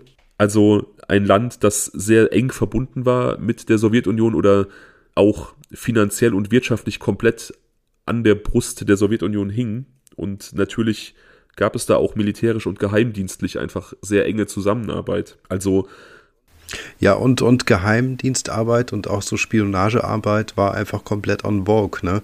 Also die waren ja im Zuge des Kalten Krieges dauerhaft damit beschäftigt, sich gegenseitig auszuspionieren. Genau. Also ich glaube, zu der Zeit wurde, wurde spioniert, dass die Schwarte kracht, aber auf beiden Seiten tatsächlich. Ja. ja. Ich weiß nicht, wo dieses Wort jetzt oder dieser, dieser Satz jetzt herkam, keine Ahnung. Ich hatte irgendwas anderes im Kopf, aber ich habe es auch schon. Ja, keine Ahnung. Das war besser. Jedenfalls erhält diese Aussage im Nachhinein noch ein bisschen mehr Brisanz. Also wir halten fest, dieser Fischer hat sie an, am Rande dieses Manövers mit einem äh, Offizier sprechen sehen, was natürlich auch irgendwie passen könnte. Sie sucht da so ein bisschen den Kontakt zum Militärpersonal, um vielleicht noch weitere Informationen herauszukitzeln. Und man kann nachvollziehen, dass ihre Reiseroute sie wirklich immer dann in norwegische Küstenstädte führte, wenn dort Militärmanöver stattfanden. Also schon auch etwas auffällig. Kurz darauf möchte dieser Fischer mit seiner Familie die Weihnachtsferien antreten da treten am Bahnhof von Stavanger zwei Polizisten auf sie zu. Sie bitten den Mann, unter sechs Augen mit ihnen zu sprechen, nehmen ihn beiseite, geben ihm ein Messer und eine Pistole, Zitat, um sich und seine Familie zu schützen. Vor wem und warum sagen sie nicht. Also sie gehen dann wieder. Alter. Ja. Echt jetzt? Die richtige Polizei, das Die waren nicht Polizei. kostümierten. Äh also ihm wurden da offensichtlich von Polizisten am Bahnhof diese Waffen zur Selbstverteidigung für sich und seine Familie übergeben. Allerdings so diffus. Also es wurde nicht darauf hingewiesen, was für eine Gefahr man denn da im Hinterkopf hat. Das ist natürlich auch super unbefriedigend. Ne? Also du, du weißt einfach, okay, die Polizei macht sich offensichtlich Sorgen um dich, die, die geben dir was zur Selbstverteidigung, aber die, die sagen dir nicht, ja. aus welcher Richtung offensichtlich Gefahr droht. Ne? Und wann. Und wann. Genau. Aber es verleiht wiederum dieser Sichtung, die er hatte, dieser Information, die er gegeben hat, mehr Brisanz. Und das rückt das Ganze für mich noch mehr in diese Spionage-Ecke. Denn wir erinnern ja. uns, der norwegische Geheimdienst hat zu der Zeit definitiv auch ermittelt. Das wurde später bekannt, Jahre später. Also könnte es da Erkenntnisse gegeben haben, die darauf hindeuteten, dass die Beobachtung dieses Mannes wirklich wichtig und brisant war und dass er in Gefahr schweben könnte. Und deswegen wollte man ihn da schon im Vorfeld irgendwie sichern und ausstatten. Jetzt sind wir, hm. jetzt sind wir tatsächlich. Ich entschuldige, aber ich finde diese Art der Ausstattung trotzdem so ein bisschen fragwürdig. Also ja, weil sagen wir mal, er sollte jetzt irgendwie geschützt werden oder was, ja, dann, dann hätte man ihn ja vielleicht. In Schutzhaft nehmen können. Anders in Schutzhaft nehmen können, irgendwie anders betreut, was auch immer, aber ihm dann einfach Waffen in die Hände zu drücken. Ähm, und war, er war ja auf dem Weg in den Urlaub mit seiner Familie, ne? ja, also das ist doch einfach, das ist doch super makaber und unprofessionell. Also gut, das waren die 70er Jahre, keine Ahnung, da war das, lief das noch alles ein bisschen anders vielleicht, aber ich weiß es trotzdem nicht. Also so stelle ich mir sowas eigentlich nicht vor. Also ich persönlich ähm, würde einfach gerne wissen wollen, oder mir wäre daran gelegen, wenn ich in einer Situation wäre, in der irgendwer eine Bedrohung für mich ausmacht und mir helfen möchte, dann wäre mir persönlich sehr daran gelegen, dass diese Person mir sagt, aus welcher Richtung ich möglicherweise bedroht werde, weil äh, letzten Endes wirst du sonst irgendwie paranoid durchs Leben gehen und dich nach allen Seiten irgendwie absichern wollen und kannst gar nicht so richtig ausmachen, wo muss ich vorsichtig sein. Das ist total unbefriedigend. Ja. Aber das genau. ist so ein bisschen das Ende unserer Geschichte und das Ende auch der Faktenlage. Ich kann dir nur noch zwei weitere Punkte unterbreiten und zwar den Autopsiebericht der Dame und die vermeintliche Herkunft der Dame und wie man darauf kam und dann können wir uns ans Spekulieren begeben. Also ich kann, ich kann vorausschicken, ja. dass natürlich weltweit nach ihr verhandelt wurde mit diesem äh, Phantombild, auch mit verschiedenen Phantombildern, die sie mit verschiedenen Frisuren zeigten, weil man eben nicht sicher war, ob sie vielleicht häufiger in Perücken aufgetreten ist, wie sie ihre Haare tatsächlich trug. Phantombildern, die sie im, im, nicht nur das Gesicht, sondern ihr, ihre ganze Statur zeigten eben mit ihrer auffälligen, hochwertigen Kleidung. Es gab wirklich gar keine Rückmeldung, also sie wurde nicht identifiziert. Mhm. Der Autopsiebericht besagt, dass sie absolut topfit und gesund war definitiv niemals schwanger. Also sie hat offensichtlich keine Familie gegründet und ähm, da keine Hinterbliebenen, die sie vermissen würden. Die Leiche war weitestgehend unversehrt, abgesehen von diesen Brandwunden natürlich. Abgesehen von einem nicht erklärbaren Hämatom am Hals. Rauch in der Lunge deutet darauf hin, dass sie noch lebte, als sie verbrannte. Also Rußpartikel wurden in der Lunge abgelagert. Das heißt, es fand noch während sie brannte, aktive Atmung statt, sonst kommt es nicht in die Lunge. Und eine sehr, sehr hohe Konzentration von Beruhigungsmitteln wurde festgestellt.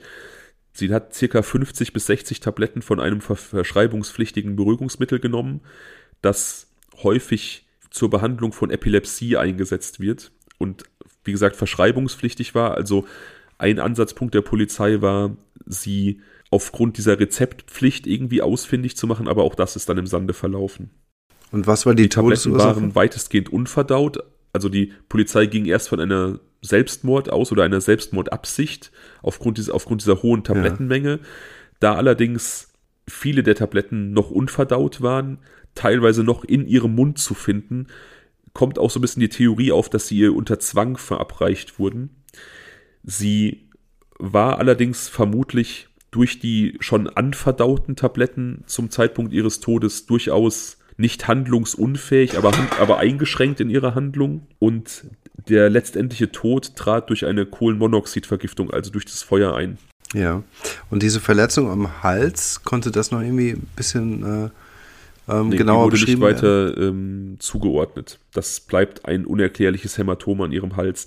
Offizielle wie alt, wie alt war sie ungefähr? Mitte bis Ende 30 vermutlich. Also alle Leute, die sie gesehen haben, also der, der Sohn des Schuhverkäufers und auch das Hotelpersonal, hatten sie immer so auf Anfang 30 geschätzt. Aber die Untersuchung während der Autopsie, man kann da natürlich auch gewisse Abnutzungserscheinungen an Knochen und Gelenken messen und äh, Wachstumsfugen und solche Dinge. Und das deutet darauf hin, dass sie eher Mitte bis Ende 30 war. Also et etwas älter, als sie immer geschätzt wurde. Ja, einfach aufgrund dieser, dieser vielen genommenen Tabletten. Die Polizei ging da nicht von einem Zwang aus, wobei ich finde, dass das Verbleiben von Tabletten im Mund schon so ein bisschen dafür spricht, dass man ihr vielleicht das gewaltsam reingezwungen hat und einfach irgendwann sie die nicht mehr schlucken konnte. Ja, aber weißt du, wenn du 50 Tabletten selbst schlucken musst, ähm, ich glaube, das kann dir selbst auch so gehen. Weißt du, oder schlucken willst. Also ich glaube, irgendwann macht man einfach vielleicht Ja, möglicherweise. Zu. Auf jeden Fall ist der Fall offiziell als Suizid gewertet worden. Ja.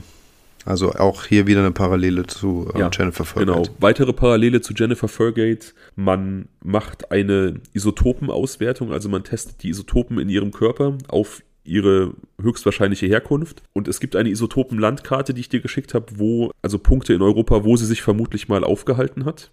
Und höchstwahrscheinlich stammt sie aus Nürnberg und ist dann im Laufe ihres Lebens häufiger umgezogen. Okay, interessant. Also doch nicht so exotisch. Ja, allerdings sprechen ihre Goldkronen dafür, dass äh, sie einen starken Bezug zu Osteuropa hat. Die wurden zu dieser Zeit häufiger in Osteuropa verabreicht oder im Nahen Osten. Die waren in Westeuropa nicht so verbreitet. Und man konnte ja. anhand ihrer Isotopen und ihrer Genetik ermitteln, dass ihre Mutter offenbar aus Südosteuropa stammte. Also daher vielleicht so ein bisschen exotisches Aussehen. Ach so, ja klar, gut, das kann natürlich sein, ja. Hm. In einer einzigen ähm, Hotelbuchung gab sie auch Slowenien als ihr Herkunftsland an. Also es kann sein, dass da vielleicht die Heimat ihrer Mutter war. Hm. Ja, das ist das, was wir wissen. Das sind die gesicherten Fakten. Und warum meinst du jetzt, dass das mit der Uhr irgendwie zum Fall so, passen ja, könnte. Ähm, das hatte ich schon ganz vergessen. Weil es irgendwie zu dieser Maskerade passt. Ja, sie hat ja immer eine sehr, sehr starke Maskerade betrieben. Sie hat Perücken getragen, Fensterglasbrillen. Vieles an ihr war einfach Scharade und Show und nicht echt und einfach nur für einen gewissen Effekt. Und da würde es meiner Meinung nach auch passen, eine Uhr zu tragen, die eigentlich gar nicht funktioniert, also gar nicht zum Zeitablesen genutzt wird, sondern einfach nur irgendeinen Eindruck erwecken soll. Also deswegen könnte es sein, dass sie noch auf dieser Juwelier-Grundeinstellung stand. Hm, verstehe. Also ähnlich wie mit den Brillen, ne? Genau. Brillen mit Fenstergläsern. Und äh, die Uhrenmarke war genau, Solo, ja, genau. ne? Wenn genau. ich mir das richtig aufgeschrieben habe. Okay. Das sind die, die Fakten, ne? Und das ist die Ausgangssituation, das ist das, womit wir arbeiten können. Hm. Ich sehe mir gerade so eine Uhr von 1958 der Marke Solo an. Interessant. Ist so eine Aufziehuhr.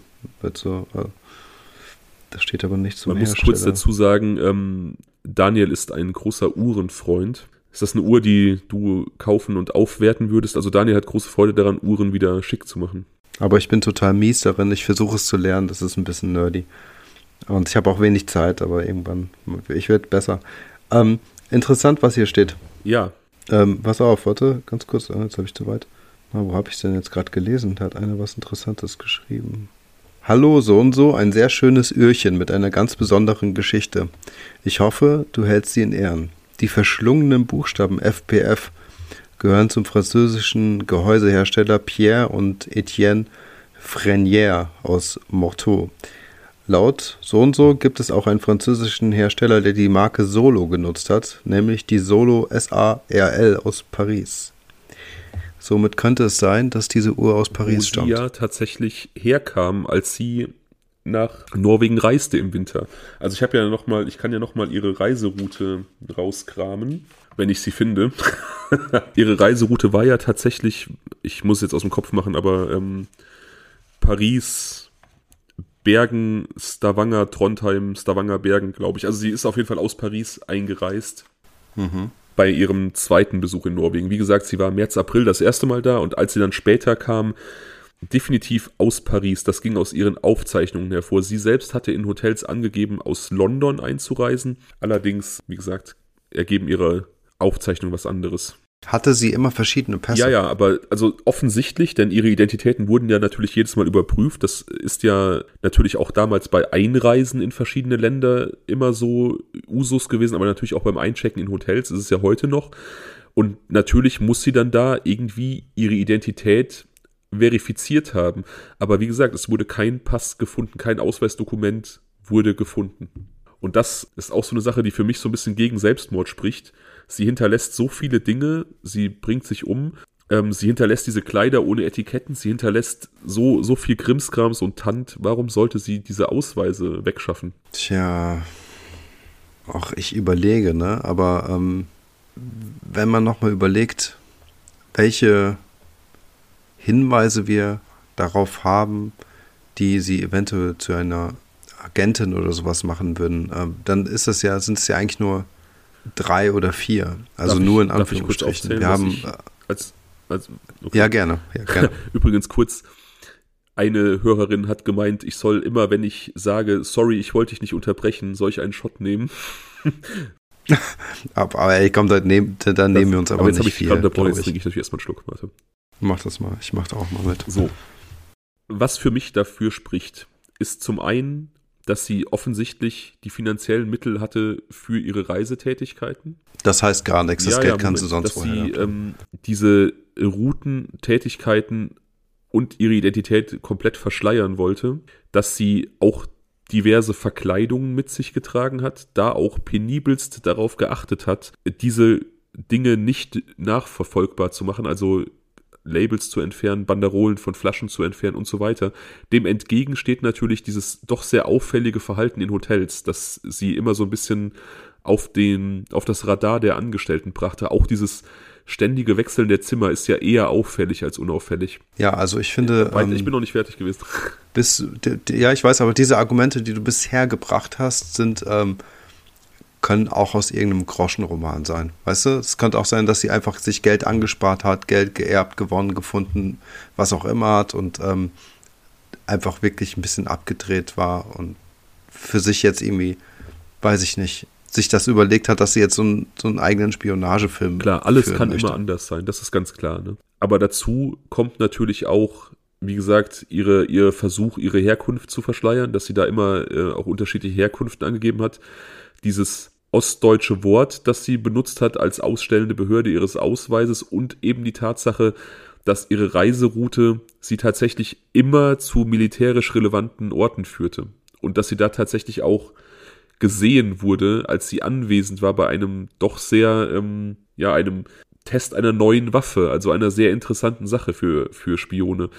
Dann halt der Taxifahrer, der sich nicht gemeldet hat, die Männer, die sie möglicherweise verfolgt haben und diese seltsame Begebenheit mit dem Fischer, der von der Polizei vor irgendeiner diffusen Gefahr gewarnt wurde. Also letztlich, klar, alles kann auch immer andere Zusammenhänge haben, aber es ist für mich schon sehr, sehr viel, was in diese Richtung deutet. Und dann war halt noch diese dubiose Begegnung im Hotel, ne, mit diesem Mann, der Das dort finde ich halt auch super komisch. Ich meine, klar, das kann auch wieder fünf Millionen andere Gründe haben, aber es ist eine, eine super skurrile Situation. Ich habe da so oft drüber nachgedacht, äh, diese, diese Putzkraft, die da reinkommt. Ja, Aber warum sollte sie in eine Höhle oder in einer Höhle untertauchen und dort verbrennen und so viele Medikamente ja vor allem das Ding ist ja, wie hätte sie sich denn verbrennen sollen? Wie gesagt, es gab ja keine Feuerstelle. Also sie hätte sich dann höchstens, hätte sie frontal das Benzin über sich gießen und sich dann anzünden können, aber es gab ja sonst nichts.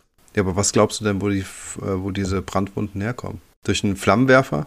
Nee, nee, also ich glaube schon, dass sie mit Benzin übergossen wurde, aber wie gesagt, das schließt halt irgendwie einen Unfall aus. Das würde halt wirklich nur eine Selbsttötung möglich machen oder einen Mord. Und ich, ich glaube, wenn du dich mit Tabletten vergiftest, dann wer übergießt sich denn mit Benzin und zündet sich an? Also das machen manchmal Menschen, um irgendwie ein Zeichen zu setzen, aber das machst du doch Ja. nicht, um dich umzubringen. Das ist doch vollkommen, vollkommen geisteskrank.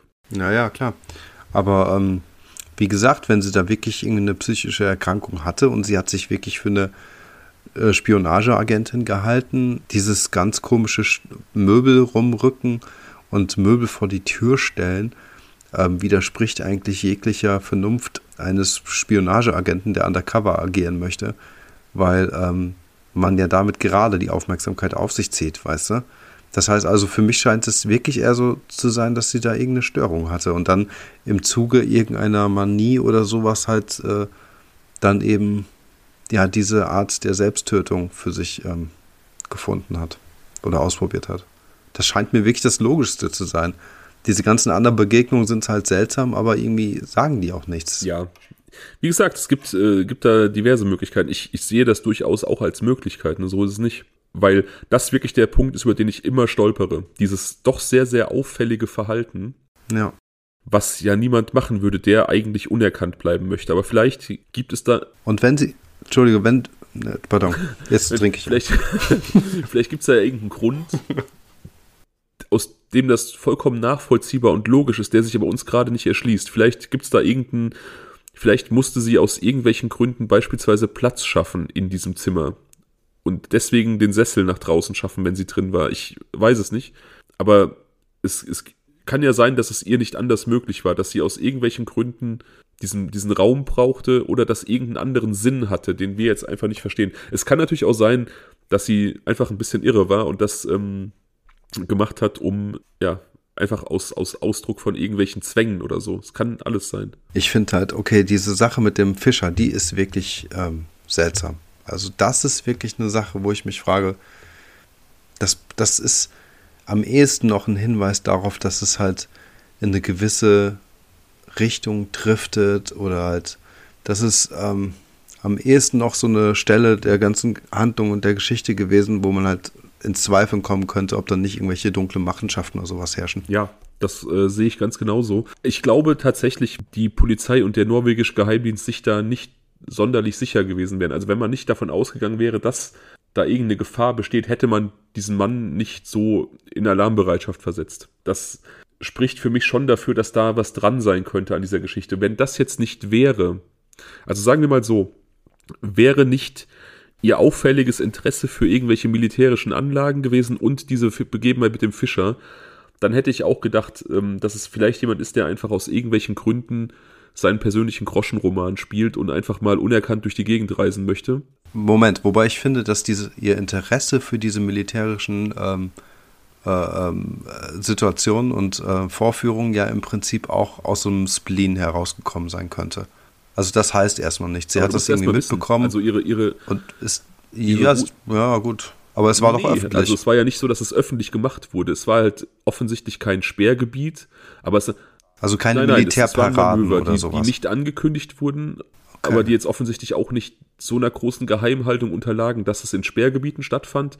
Aber es wurde nicht angekündigt und sie hat ihre Route ja schon so geplant, dass sie immer dann dort war, wenn ja. diese Manöver stattfanden. Also sie musste wissen, dass sie stattfanden. Und das kann man halt ah, auch, ja. das muss man auch erstmal wissen, auch wenn man so einen Spleen hat. Ne? Wie gesagt, es gibt super viele Indizien für, für für beide Seiten. Das macht den Fall ja auch wieder so, so, so spannend und bietet so viel Raum für Spekulation. Ich möchte natürlich auch wieder glauben, dass da ein Mysterium ist. Ich will natürlich auch gerne, dass sie eine Geheimagentin ist, weil das einfach, das ist natürlich auch viel spannender ja. als eine Frau mit psychischen Problemen, die sich in irgendeinem abgelegenen Tal umbringt. Und auch da wieder die Tatsache, dass sie nicht identifiziert wurde und dass keiner, niemand sich zurückgemeldet hat und sie äh, erkannt hat, sie vermisst hat irgendwas, ist ja auch schon wieder sehr auffällig. Klar, klar, klar kann auch Absolut, eine Person mit, ja. mit, mit psychischen Problemen irgendwo sozial isoliert sein, vielleicht Familie verloren, vielleicht das der Auslöser sogar auch für Trauma und psychische Probleme.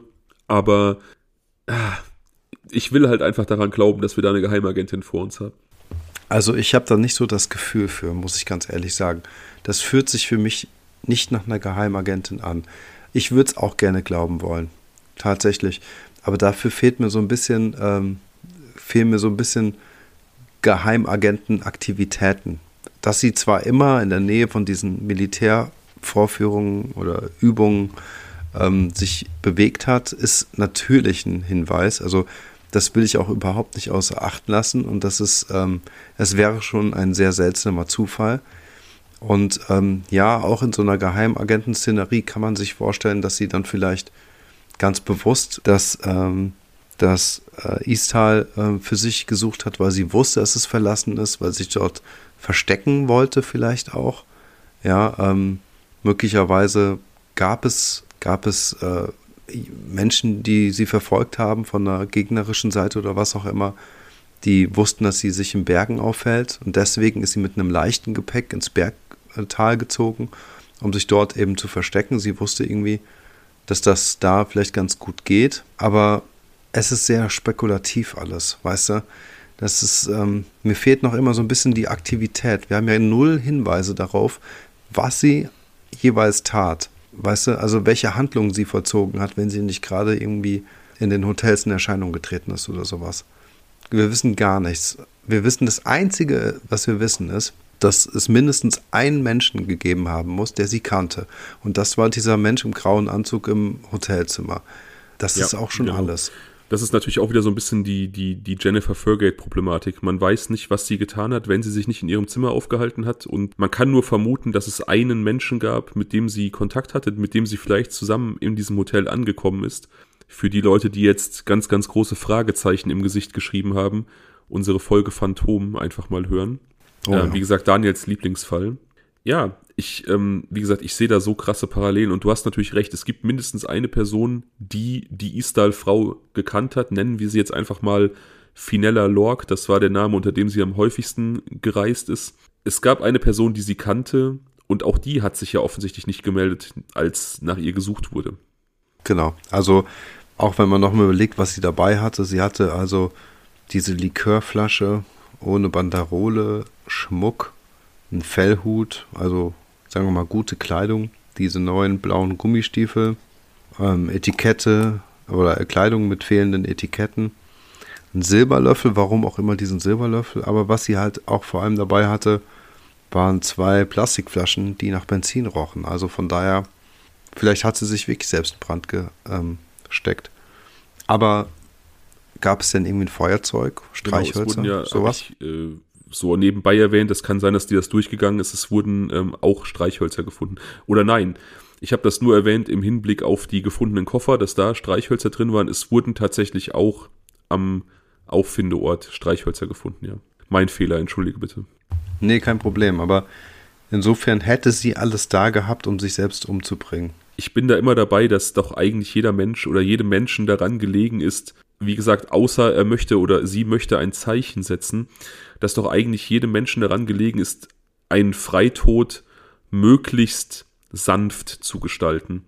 Und dann weißt du einfach, wenn du 50, 60 dieser Tabletten schluckst, dann kommt das unweigerlich. Dann wirst du, ja. wenn du nicht an den Tabletten stirbst, wirst du zumindest einschlafen und in diesem Istal erfrieren, was ja auch ein sanfter Tod ist tatsächlich. Dann wirst du dich nicht anzünden. Also da stolpere ich wirklich drüber, wie gesagt, gesetzt den Fall, sie hatte wirklich irgendeine psychische Störung, dann ist natürlich auch möglicherweise ihr Urteilsvermögen sehr getrübt gewesen und sie hat äh, das aus irgendwelchen Gründen doch für eine gute Idee gehalten, sich in Brand zu setzen. Das kann man nicht sagen. Aber es erscheint mir schon hm. diskutabel, was nicht heißt, dass ich es ausschließen kann. Ja, klar. Also ähm, die Leute haben ja die komischsten äh, Interessen. Ne? Ähm, andere wollen sich essen lassen. Also von daher, ich würde es jetzt auch nicht komplett als äh, komplett unrealistisch erachten, aber gebe dir natürlich auch recht, dass es eine sehr ähm, brutale Form der Selbsttötung ja, darstellt. Absolut. Aber auch hier interessiert mich ungemein die ZuhörerInnen-Meinung. Was denkt ihr? Selbsttötung, Mord, doch tragischer Unfall auf irgendeine Art und Weise, die wir vielleicht hier übersehen haben? Was, was könnt ihr euch vorstellen? Wie gesagt, ich bin da mit meinem Latein am Ende. Ich will jetzt auch gar nicht irgendwie großartig drauf los weiter spekulieren. Ich bin bei der, bei der Geheimagenten-Spion-Theorie tatsächlich. Natürlich auch, weil ich es möchte, gebe ich zu. Aber das ist für mich das, was in Anbetracht der Umstände insgesamt einfach am sinnvollsten klingt. Hm, ja, ich wäre es gerne, aber mein Bauchgefühl sagt mir, dass sie einfach nur wirklich so ein bisschen verrückt war. Also ja, das muss ich so sagen, weil ähm, mir fehlt da noch ein bisschen, ähm, ach, ich kann es auch nicht hundertprozentig sagen. Wäre dieser Fischer nicht, dann wäre ich mir, glaube ich, meiner Sache sicherer. Ja, also ich finde es krass, dass dieser Fall schon so alt ist, ne? Der ist über 50 Jahre alt. Man hat das Gefühl, dass es einem so unter den Nägeln brennt, irgendwie das noch irgendwie herausfinden zu wollen, aber da müssen wir uns keine Hoffnung machen. Also, das ist vollkommen Unrealistisch. Ja, ich glaube auch nicht, dass da, dass da irgendwann nochmal was ans Licht kommen wird. Eventuell besteht auch da die Möglichkeit, dass vielleicht auch wie bei Jennifer Fergate irgendwann mal noch Familien gefunden werden. Aufgrund dieser, dieses doch vielleicht Umstands, ich weiß nicht, wie es tatsächlich gemacht wird, aber ich kann mir vorstellen, dass die Behörden DNA in irgendwelche Stammbaum Seiten hochladen und dann irgendwer vielleicht da seinen Stammbaum bestimmen möchte, seine Herkunft bestimmen möchte, was auch immer und man dann da ein Match hat und zumindest irgendeinen Verwandten findet. Ja, das wäre interessant, genau. Tatsächlich somit das Einzige, was ich mir vorstellen kann, was da nochmal Licht reinbringen könnte. Übrigens super interessante Technik. Wir werden zeitnah auch über einen Serientäter sprechen, der auch lange, lange Zeit unentdeckt geblieben ist, schlimme Taten begangen hat und dann ebenfalls durch Zufall durch eine dieser Gendatenbanken äh, erwischt werden konnte. Ja, ich finde das super spannend, das ganze Thema. Und ähm, ich denke halt, ja, durch so einen Zufallswurf könnte es halt eben sein, dass man irgendwelche entfernten Verwandten dann irgendwie ausfindig machen kann, die wiederum aufgrund irgendwelcher Familiengeschichten Näheres oder so grobe Informationen zu dieser Person genau, das ist die, liefern das, kann. Das ist die Sache, ne? das ist die Hoffnung, dass man dann jemanden findet und kann vielleicht sagen, okay, das ist ein, weiß ich nicht, Cousin zweiten Grades und man kann dann diese Person fragen, zweiten Grades, wer kann das sein, welche Teile der Familie kennst du und dann irgendwann das Puzzle zusammensetzen kann. Ne? Ja, und dann weiß man möglicherweise, welcher Mensch das war und vielleicht kann man auch einen Teil des Lebensweges noch irgendwie ähm, genau. zurückverfolgen. Ich glaube nicht, dass es so weit gehen kann, dass man die gesamte Geschichte und berufliche Karriere, also hinsichtlich dieser Spionagetheorie, dann irgendwie. Ähm das wäre schon ganz, ganz großes Glück und äh, oder fast schon unverschämtes Glück, ganz großer Zufall. Auch das will ich nicht vollkommen ausschließen, aber ich glaube auch, dass die Wahrscheinlichkeit extrem gering ist, ja. Spannend wäre hier zum Beispiel ein Blick in die Geheimakten, also falls es die noch geben sollte. Und ähm, weiß ja nicht, wie das so ähm, beim Geheimdienst läuft, ob die Akten dann irgendwann vernichtet werden, wie in einem Film oder was auch immer, aber vielleicht auch nicht. Vielleicht gibt es noch irgendwelche Magnetbänder in irgendwelchen ähm, Geheimdienstkatakomben der Stasi, ich weiß es nicht, äh, die da jetzt irgendwie nochmal ein bisschen ja, die Wahrheit ans Licht äh, ja, fördern also können. Ich persönlich würde auch denken, dass vielleicht in diesen Akten des norwegischen Geheimdienstes zumindest irgendwelche Ermittlungsergebnisse sind, die so nicht veröffentlicht wurden, die vielleicht auch Aufschluss darüber geben, warum man diesen Fischer in Gefahr gesehen hat. Und mhm. es gab natürlich auch im Zuge der Wiedervereinigung und der Aufarbeitung der Stasi-Verbrechen äh, eine, eine große Aufarbeitung und eine große Sichtung von Stasi-Akten, wo dann natürlich auch einige Spione und Spioninnen und ähm, oder sogenannte IMs, wie die Stasi das genannt hat, enttarnt werden konnten und man gewisse Sachen zurückverfolgen konnte. Allerdings hat die Stasi natürlich auch in den letzten Tagen der DDR äh, im großen Stile Akten vernichtet. Also wenn man da nichts gefunden hat, was auf die Identität einer möglichen DDR-Spionin in Norwegen hingedeutet hat, dann wird man es auch nicht mehr finden. Ne? Hm, naja, ganz bestimmt nicht. Weiß man irgendetwas darüber, wie es dem Fischer ergangen ist? Danach ist er noch in den Urlaub gefahren. Ähm, was hat er mit den Waffen gemacht? Ist ja durchaus äh, eine Frage, die man stellen kann. Hm. Wie gesagt, der Fall ist so durch. Wir können jetzt einfach nur noch spekulieren. Ich habe dir quasi gesagt, wo ich stehe. Du zweifelst noch. Ich glaube, das Hauptproblem ist, dass wir beide so ein bisschen unsere Position haben. Ich den Geheimdienst, du so die, die Frau mit psychischen Problemen. Aber dass es, dass es in beiden Punkten hm einen dicken Punkt gibt, über den wir jeweils stolpern. Ich, bei mir ist es dieses ja, auffällige genau. Verhalten, das, das, äh, das Stühle rücken, Möbel rücken. Bei dir ist es eben diese Story mit dem Fischer, wo das Bild einfach nicht ganz mhm. rund ist. Genau, und deswegen würde es für mich ähm, sinnvoll sein. Es gibt halt drei mögliche Ansätze, die man verfolgen könnte, um, ähm, sagen wir mal, diese Gewichtung unserer beiden möglichen Theorien äh, klarer auszulegen. Und das wäre zum einen dieser Mann aus dem Hotelzimmer, zum anderen wäre es ein näheres Gespräch mit dem Taxifahrer, um da so ein bisschen seine Motivation auch herauszufinden, wieso, weshalb er so lange stillgehalten hat oder sich dann vielleicht doch in den 90ern gemeldet hatte, um Aufsehen erregen zu wollen. Ähm, und das dritte ist einfach ein Gespräch mit dem Fischer, wie es ihm danach ergangen ist. Hat er die Waffen gebraucht? Wurden sie ihm wieder entwendet irgendwann? Kam nochmal jemand auf ihn zu und gesagt hat, hey, wir haben uns vertan, ist er, keine Ahnung, geflüchtet oder hatte er vielleicht irgendeine andere dubiose Begegnung, die eben doch in diese Geheimagentennummer gehen würde? Ja, das sind alles Sachen, die wir leider nicht nachvollziehen können. Nee. Ja, es ist wie immer in Cold Cases. Es ist spannend, es macht Spaß, sich in diesen Spekulationen zu verlieren. Wie gesagt, ich habe richtig Bock, eure zu hören. Aber es bleibt dieser unbefriedigende Beigeschmack. Und ich kann auch die Leute verstehen, die sagen, sie hassen Cold Cases, weil man eben immer so leicht unbefriedigt zurückbleibt und einfach wissen möchte, was passiert ist. und wie gesagt, so ging es mir auch immer, bis wir den Podcast gestartet haben. Ich genieße mittlerweile diese, diesen Austausch mit dir, aber tief in mir drin hasse ich Cold Cases auch wie die Pest. nee, ich gar nicht. Ich liebe die. Also ich habe das, das ist, äh, mir macht es, glaube ich, am meisten Spaß zu spekulieren und noch so, ja, so ein Quäntchen Hoffnung zu haben, dass man irgendwann mal eine ja. Lösung findet. Ja, ja, klar Tja. Ja, krass. Das war auf jeden Fall wieder ein sehr interessanter auch, Fall. Ja, also es ist auch einer der Fälle tatsächlich, die sehr, sehr früh auf meiner Liste gelandet sind. Also auch so einer der ersten zehn eigentlich. Ist er bekannt Mittel. oder unbekannt? Also ich denke, richtige, richtige True Crime äh, Gourmets haben da schon von gehört, aber ich kann mir vorstellen, dass sich da noch der ein oder andere findet unter unseren Hörerinnen und Hörern, äh, der ihn noch nicht kennt. Was ist so der, ähm, der Arbeitstitel dieses Falls? Also was ist so, E-Style, ist das irgendwie der Begriff E-Style? Weil ja, sie hatte ja also acht verschiedene ähm, Genau, es ist meistens E-Style-Frau. Ich habe auch eben spontan gedacht, äh, einfach analog zu unserem, zu unserer Art der Folgenbenennung werde ich die Folge einfach Eistal nennen, weil das die deutsche Übersetzung des äh, Wortes Istal ist. Das passt einfach. Ja, es, ja, geht, ja, nicht anders, es geht gar nicht anders. Ne?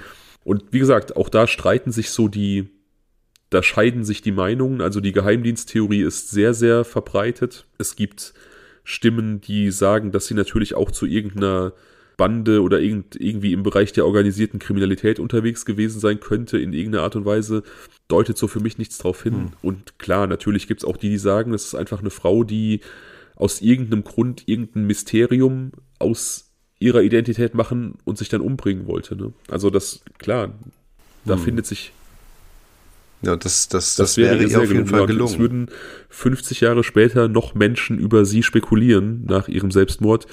Das ist ja auch eine Leistung. Ne? Hm. Allerdings. Okay. Wollen wir zu den Was wäre, wenn's kommen? Äh, ja. Nimmst du noch, nimm mal noch einen Schluck zuerst. Ich habe keinen mehr, verdammt.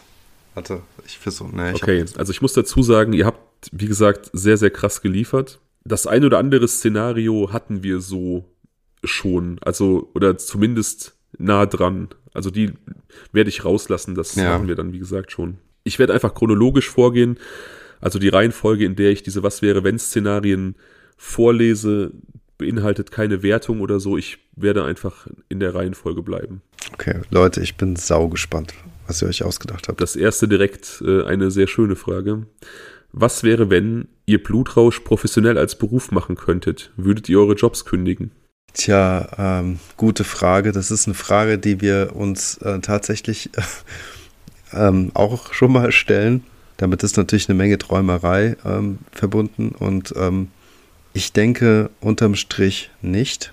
Natürlich bleibt es insgeheim ein Wunsch, weil das einfach ultra viel Spaß macht und wir sprudeln vor Ideen. Also wir haben es jetzt irgendwie neulich noch uns geschrieben, dass wir sagten, hey, wenn wir irgendwie uns acht Stunden lang am Tag nur damit beschäftigen könnten, wir würden halt massiven Content raushauen. Und ähm, das also mit voller Energie verfolgen, weil es uns so viel Spaß macht und weil wir einfach unglaublich viele Ideen haben und ähm, das so gern weiterentwickeln würden. Allerdings ist halt natürlich der Sicherheitsfaktor dabei auch gegeben. Also was heißt, wenn man es voll beruflich machen muss, das, hängt, das ist eine Frage der Definition, ne? also machen kann, machen darf. Wie sieht das so ein Konstrukt letztendlich aus? Das ist halt die Frage, die damit einhergeht.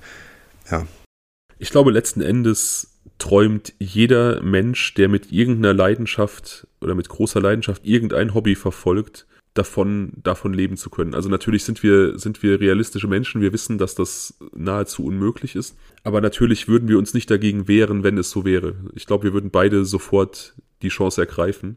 Ja, also das auf jeden Fall. Wir würden es, das ähm, da sicherlich nicht zögern oder sowas.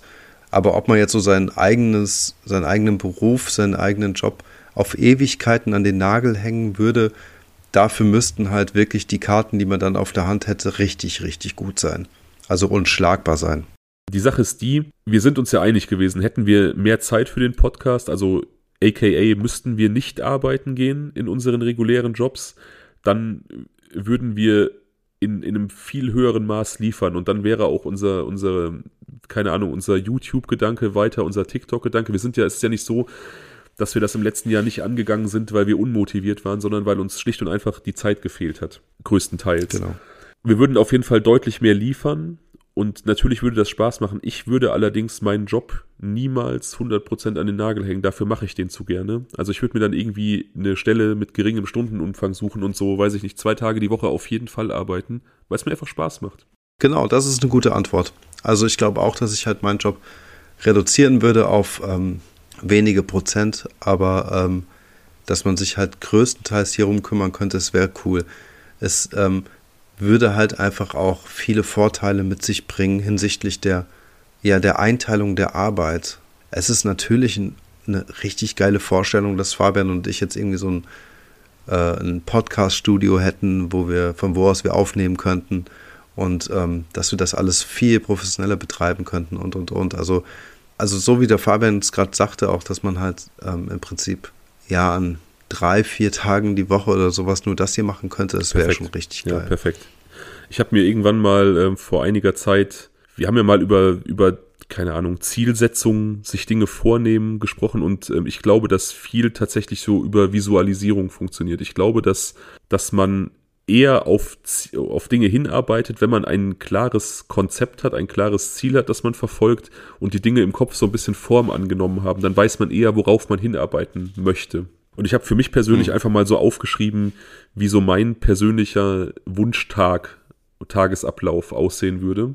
Werde ich nicht erzählen, ist Erzähl. viel zu. Ähm, nee, nee, aber da Ach hat so. auf jeden Fall ist ein sehr, sehr großer Zeitraum eingeplant gewesen für ähm, Kreativscheiß mit dir. Okay, dann darf ich da kurz mein, mein, mein Fantasiebild mitteilen. Sehr, sehr bitte. Ich habe dir ja gestern, sehr, gerne. sehr, sehr bitte, ja, geht klar. Also ich, ich habe dir ja gestern so ein Video mal geschickt äh, von so einer Tiny House Hotel Siedlung. Ihr müsst euch das so vorstellen. Irgendwo abgelegen, aber nicht so weit abgelegen, wie der Fabian das cool findet mit Sibirien. Wäre nur für Urlaub. So. Gaga, gaga. Ja, ja, ja. Hm. Geiler Urlaub. Ähm, nein, irgendwie an einem schönen See mit so richtig schnieken, schönen Tiny Houses sagen, lass uns sagen, Fabian hat Haus Nummer 5, ich habe die Haus Nummer 3, Kati und Raffi haben die 1, Steffi hat die 6. Nehmen wir, nehmen wir. Äh, Mike, Mike hat die 7 und dann leben wir so in so einer kleinen Podcast-Kommune. Das wäre richtig geil. Das hätte, das wäre cool. Aber das würde ich auch nicht den ganzen Tag 24-7 haben wollen. Aber so an drei Tagen die Woche wäre das Ja, ich, cool. irgendwann erzähle ich dir das mal. Ich habe für mich persönlich mein, so mein absolutes, meinen absoluten Wunsch-Workflow erarbeitet. Irgendwann setze ich das auch um. Ich ähm, werde da mit großen Schritten dran arbeiten. Egal, okay, wir haben die Frage gespannt. beantwortet. Ich fand, das war eine sehr, sehr schöne Frage auch zum Einstieg. Wie gesagt, absolute ja. Zukunftsmusik. Also nochmal für, für euch. Wir sind realistisch genug zu wissen, dass das niemals so sein wird, aber hätten wir die Chance, würden wir es tun. Zweite Frage, ja. nicht ganz so weit weg, aber auch. Was wäre, wenn du Teil einer Serie sein könntest? Welche wäre es? Also Leute, das ist so geil, dass ihr mal wieder eure telepathischen Fähigkeiten ausgepackt habt. Denn ich wollte mich gerade beschweren. Ähm, mir ist aufgefallen, dass wir ja mittlerweile schon am 10. Januar die zweite Folge dieses Jahres aufnehmen. Und das ist jetzt, ähm, weiß nicht, vielleicht eine Woche her oder so. Ich habe keinen Schimmer, wann wir die erste Folge aufgenommen haben. Und wir haben ja dazu eingeladen, dass man uns endlich castet für die Serie ich wollte, ähm, die Discounter. Sagen, ich weiß, was du antworten wirst. Ich, hab, ich wollte auch ja, sagen, wir und, müssen den Aufruf nochmal erneuern, weil es. entweder, entweder, weil der Fabian ja unser Social Media äh, Manager hier ist, äh, alles in einer Person, verschweigt er mir noch was oder es gab noch keinen Aufruf zum Casting. Deswegen ähm, ganz klar die Discounter. Also, was geht, ist ja logisch. Und direkt danach, direkt danach wäre ich für ein Revival von How I Met Your Mother. Da würde ich gerne äh, mitspielen. Ähm, was gibt es noch Gutes? Wir beiden könnten irgendwie auch das A-Team darstellen. Ich ne? auch noch bei dir entschuldigen, wo wir gerade, aber das, dazu kommen wir sofort. Die Discounter war mir klar, dass du das sagst. Ich verschweige dir leider nichts. Wir wurden noch nicht angerufen von denen. Schweinerei. Hm. Was nicht, ja. was nicht ist, kann ja noch kommen. Zum Thema How I Met Your Mother muss ich sagen, ich weiß, als ich angefangen habe, die Serie zu feiern, habe ich dir ganz oft gesagt, dass Ted Mosby mich an dich erinnert. Es haben das einige hab Leute, die gesagt, ich muss mich entschuldigen, weil später ist das so ein unkollegiales, neurotisches Arschgesicht, ja. Das bist du, ja, ja, also in der Serie hätte ich so lange schon die Freundschaft gekündigt und du bist halt gar nicht so. Aber er hat halt anfänglich Züge von dir. Ja, de definitiv. Okay, ja, okay. Ansonsten, ähm, warte, was natürlich auch cool wäre, Prince von Bel Air. Nee, keine Ahnung. Was wäre also denn bei dir? einfach mal auch die Discounter aus, ähm, aus Solidarität mit dir. Mega. Ey, wir machen auch so einen Kolinski-Supermarkt auf. Richtig gut. Was wäre es bei mir? Wahrscheinlich wäre ich irgendwo, ich hätte Bock auf Game of Thrones irgendwo dabei zu sein. Ich hätte Bock auf Community. Ich meine, das ist meine Lieblings-Sitcom. Wie könnte ich nicht bei Community dabei sein wollen? Und ich hätte Bock auf. Hm. Es gibt so viele so gute Serien, tatsächlich. Ich weiß es nicht. Es sind. Da mache ich für dich weiter. Wie konnte ich das vergessen? Blasphemie. Natürlich Better Call Saul oder irgendeinen anderen, äh, ähm, irgendeinen anderen Spin-off von Breaking Bad, wie auch immer. Ähm, das wäre mega cool. Da wäre ich auch sofort für zu, äh, zu haben. Das wäre auf jeden Fall eine tolle Geschichte. Ja, für ja. dich. Ich würde mich da raushalten. Ich, ich habe ja schon mal, also ich mich, ich fand's gut. Ich habe Breaking Bad gesehen. Ich fand's latent überbewertet, aber es hat Spaß gemacht. Aber ja, ich müsste da nicht mitspielen. Ähm, ja. Eastbound and Out oder Eastbound and Down heißt die Serie. Da würde ich sofort mitspielen. Was denn das? Eine Serie über einen ehemaligen Footballstar, Kenny Powers, der äh, nicht Football, Baseball, der aufgrund von ähm, Anabolika-Missbrauch von der Baseballliga gekündigt wird und jetzt ähm, in seiner damaligen Highschool als Sportlehrer anfängt und sich immer noch für einen großen Star hält, aber eigentlich ein ganz schäbiger Loser ist, der bei seinem Bruder auf der Couch wohnt. Und es ist einfach super witzig. Okay. Ja, okay. Ja, das sowas finde ich halt auch lustig, solche Szenarien. Aber sonst fallen mir keine ein. Das sind ja. so die. Ich hatte jetzt gerade noch irgendwas im Kopf. Also es gibt, glaube ich, wie, wie, du schon gesagt hast, so ein paar echt gute Serien. Ich fände was Witziges auf jeden Fall auch lustig. Hier, ähm, Entourage Ansonsten war eine ganz coole Serie. Natürlich als, als absoluter True Crime Nerd und auch als immer schon, ist natürlich keine Serie, in dem Sinn keine fiktive Serie, aber einmal bei Aktenzeichen XY durch Bild laufen. Rudi Zerne, wenn du uns zuhörst, ruf mich an. Das ist. ja, ruf also, uns an. Ähm, aber es kann sein, dass wir ausgebucht sind, weil wir gerade Discounter drehen. Achso, da fällt mir noch ein, was ich sagen wollte. Und zwar, es gibt diese Serie Fargo. Also, das ist so ein bisschen. Es gibt ja diesen sehr genialen Film Fargo und dann gibt es ein, ähm, so eine Serie, die hat aber nur drei Kenne ich. Staffeln. Ich habe die gesehen, ja, ich kenne die. Fargo. Ja. Die sind cool. Und da hätte es gerne ähm, Safe, ein paar Fortsetzungen ja, von geben können. Definitiv. Mhm. Ich glaube, eine machen wir noch. Dann, äh, dann. Dann haben wir es ja, ja, uns. Also dann haben wir genug Content geliefert für die Folge. Was wäre, wenn du mhm. einen komplett neuen Beruf erlernen, erlernen könntest? Welcher wäre das? Ja, das nee, hängt vom Alter Ich glaube, es geht wirklich um jetzt. Und um die Frage, ja, um die Frage für mich direkt zu beantworten, mache ich ja gerade. Bin ich ja gerade dabei. Also ähm, kann ich im Prinzip gar nicht großartig weiter beantworten. Wenn ich jetzt mich ganz, ganz neu umorientieren müsste, wäre ich tatsächlich vollkommen aufgeschmissen. Ja, also ich bin ja ähnlich wie du auf so eine Art Umstieg oder in einem gewissen Umstieg. Und damit bin ich schon ganz zufrieden. Ich glaube, das liegt mir ganz gut. Ja, das, das passt schon. Mache ich auch gerne. Ähm, wenn ich aber jetzt nochmal 20 wäre, dann würde ich mir vielleicht was anderes überlegen. Hm, ich nicht tatsächlich. Also was ich jetzt mache, ist ja das, was ich mit 20 machen wollte, tatsächlich. Also ich habe den Beruf ja mhm. damals nicht ergriffen aus ähm, dem Drang heraus, es meinen Eltern recht machen zu wollten, die das doof fanden. Und als ich dann vorletztes, nein, letztes Jahr, vor der, vorletztes Jahr tatsächlich, oh Gott, die Zeit geht rum, als ich dann vorletztes Jahr vor der Wahl stand, irgendwas Neues machen zu wollen oder zu müssen, ähm, da war dann klar, dass ich jetzt endlich meinem Herzen folge. Gibt es denn irgendeinen Beruf, den du mal gerne so einen Tag lang machen würdest? Ja, ich wäre tatsächlich mal gerne Schreiner, aber wirklich ein begabter Schreiner. Ich bin halt nicht begabt. Ich wäre, ich würde gerne mal wirklich so wissen, wie es ist, in diesem Handwerk einfach begabt zu sein und was so, einfach so ein richtig geiles Möbelstück zu bauen. Hätte ich voll Bock drauf. Ja. Ja, das ist geil, das stimmt, das ist cool. Ich liebe das sowieso, die Arbeit mit Holz. Ja, okay. Ich wäre, glaube ich, ganz gerne mal so ein, äh, aber an einem coolen Tag, Auch Meeresbier. Oder also so. es gibt, es gibt super, ja. super interessante Berufe. Es gibt natürlich auch Berufsfelder, von denen weiß man gar nichts. Ne? Es gibt ja einfach tausend, tausende von Sachen. Aber ich mag einfach Handwerk und ich hadere immer so ein bisschen damit. Ähm, mein Vater war ja so ein absolut begabter Allround-Handwerker, der konnte halt eigentlich alles. Der konnte aber überhaupt nicht vermitteln, weil der super ungeduldig war. Und deswegen, deswegen hat er mir einfach äh, nur recht begrenzte Handwerksskills weitergegeben. Reicht für den, reicht für den Alltag, aber ähm, der Junge überlebt aber es hätte reicht. so viel mehr sein können, wenn also wenn er geduldiger gewesen wäre und ich nicht so aufbrausend. Es hat dann immer so dazu geführt, dass man sich irgendwie nach zwei Minuten angeschrien hat. Ich erinnere mich aber auch dran, dass äh, er in unserer ersten WG oder auch generell zu unserer WG-Zeit immer wieder vorbeikamen, weil irgendwas repariert werden musste oder so Lampen anbringen und so Ja. Dinge, von denen wir keinen Schimmer hatten. Ja, klar. Ich weiß noch, äh, wie er äh, in unserer ersten WG reinkam und ich habe äh, am Telefon erzählt, ich, genau, er wollte irgendwas anbringen, irgendwas reparieren. Und ich habe äh, erzählt, dass wir gestrichen haben und er wusste, ähm, dass ich eine Seite von meinem Zimmer abgeklebt hat und Ali die andere. Und er kam rein und hat meinte mit einem Blick, ah, Ali hat rechts gemacht, du links. Und es war genau so. Somit okay, das ist sauberer, das hat der Ali gemacht. Ja, ja naja. Also, wie gesagt, das, damit hader ich manchmal so ein bisschen. Ich hätte gerne ein bisschen mehr. Ähm, ja, genau. Und Handwerkliche ich, ich saß Skills. halt so an der Quelle, ne? Also ich hätte, ich hätte so viel lernen können. Also Mhm. Stichwort gerade so Elektrik, äh, wovon ich wirklich gar keine Ahnung habe, aber schwamm drüber.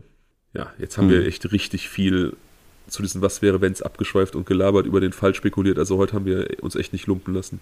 Auf keinen Fall, würde ich auch sagen. Haben wir noch irgendwas zu ergänzen? Kofi, Kofi. Kofi wollten wir noch sagen. Und an der Stelle ähm, vielen lieben Dank an euch da draußen für die tolle Unterstützung und für die ähm, vielen Kaffees, die ihr uns ausgegeben habt. Ihr wisst ja, das ist nicht wirklich Kaffee, sondern landet alles ähm, in den Top für das Equipment und von daher, ey, echt cool, wir sind Ja, überwältigt. das ist vielen geil. Also Dank. genau, wir hatten den Aufruf, folgt uns bei Instagram, YouTube und TikTok bitte. Kommentiert fleißig bei, bei Instagram, sagt uns eure Meinung, äh, auch gerade zu solchen Fällen. Genau, und vielen, vielen Dank für die, die uns bei Kofi unterstützt haben. Wenn ihr das tun möchtet, den Link findet ihr in unserem Instagram-Profil und in den Show Notes der Folgen.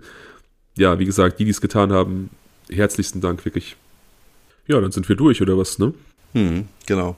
Ich freue mich schon drauf, Fabian, wenn wir so in maximal ein, zwei Monaten, ich würde sagen, wenn diese fiesen kalten Monate vorbei sind, du weißt, wie ich über den Januar denke, abgesehen von deinem Geburtstag. Übrigens, Leute, in drei Tagen dürft ihr Fabian gratulieren. Also wenn ihr das hier hört, sind es Ich wahrscheinlich werd- nicht ich mehr drei werd- Tage. Ja, ich werde es morgen raushauen. Ja, Ah, okay. Bis zum Morgen, okay. Was soll ich sagen? Wenn wir so in unseren äh, Set-Trailern chillen, weißt du, du bist gerade in der Maske, ich auch, und dann spielen wir dann die, in der Kolinski äh, Discounter-Serie mit. Das wird cool. Also ganz ehrlich, Frühling. wenn das hier, die, deine, deine penetrante Art, uns bei dieser Serie ins Gespräch zu bringen, irgendwie dazu führt, dass wir da irgendwann mal durchs Bild laufen dürfen, dann, ähm, dann weiß ich nicht, dann kriegst du von mir, weiß ich noch nicht, ich überlege mir irgendwas. Alles klar, hiermit hören wir auf. Jetzt wird's schmutzig. okay, ja, dann, ähm, ja, war wieder mal geil mit dir. Gute Nacht wünsche ich dir. Auf jeden Fall. Gute Nacht und Tschüss, bis äh, macht's gut da draußen. Ciao. Ciao.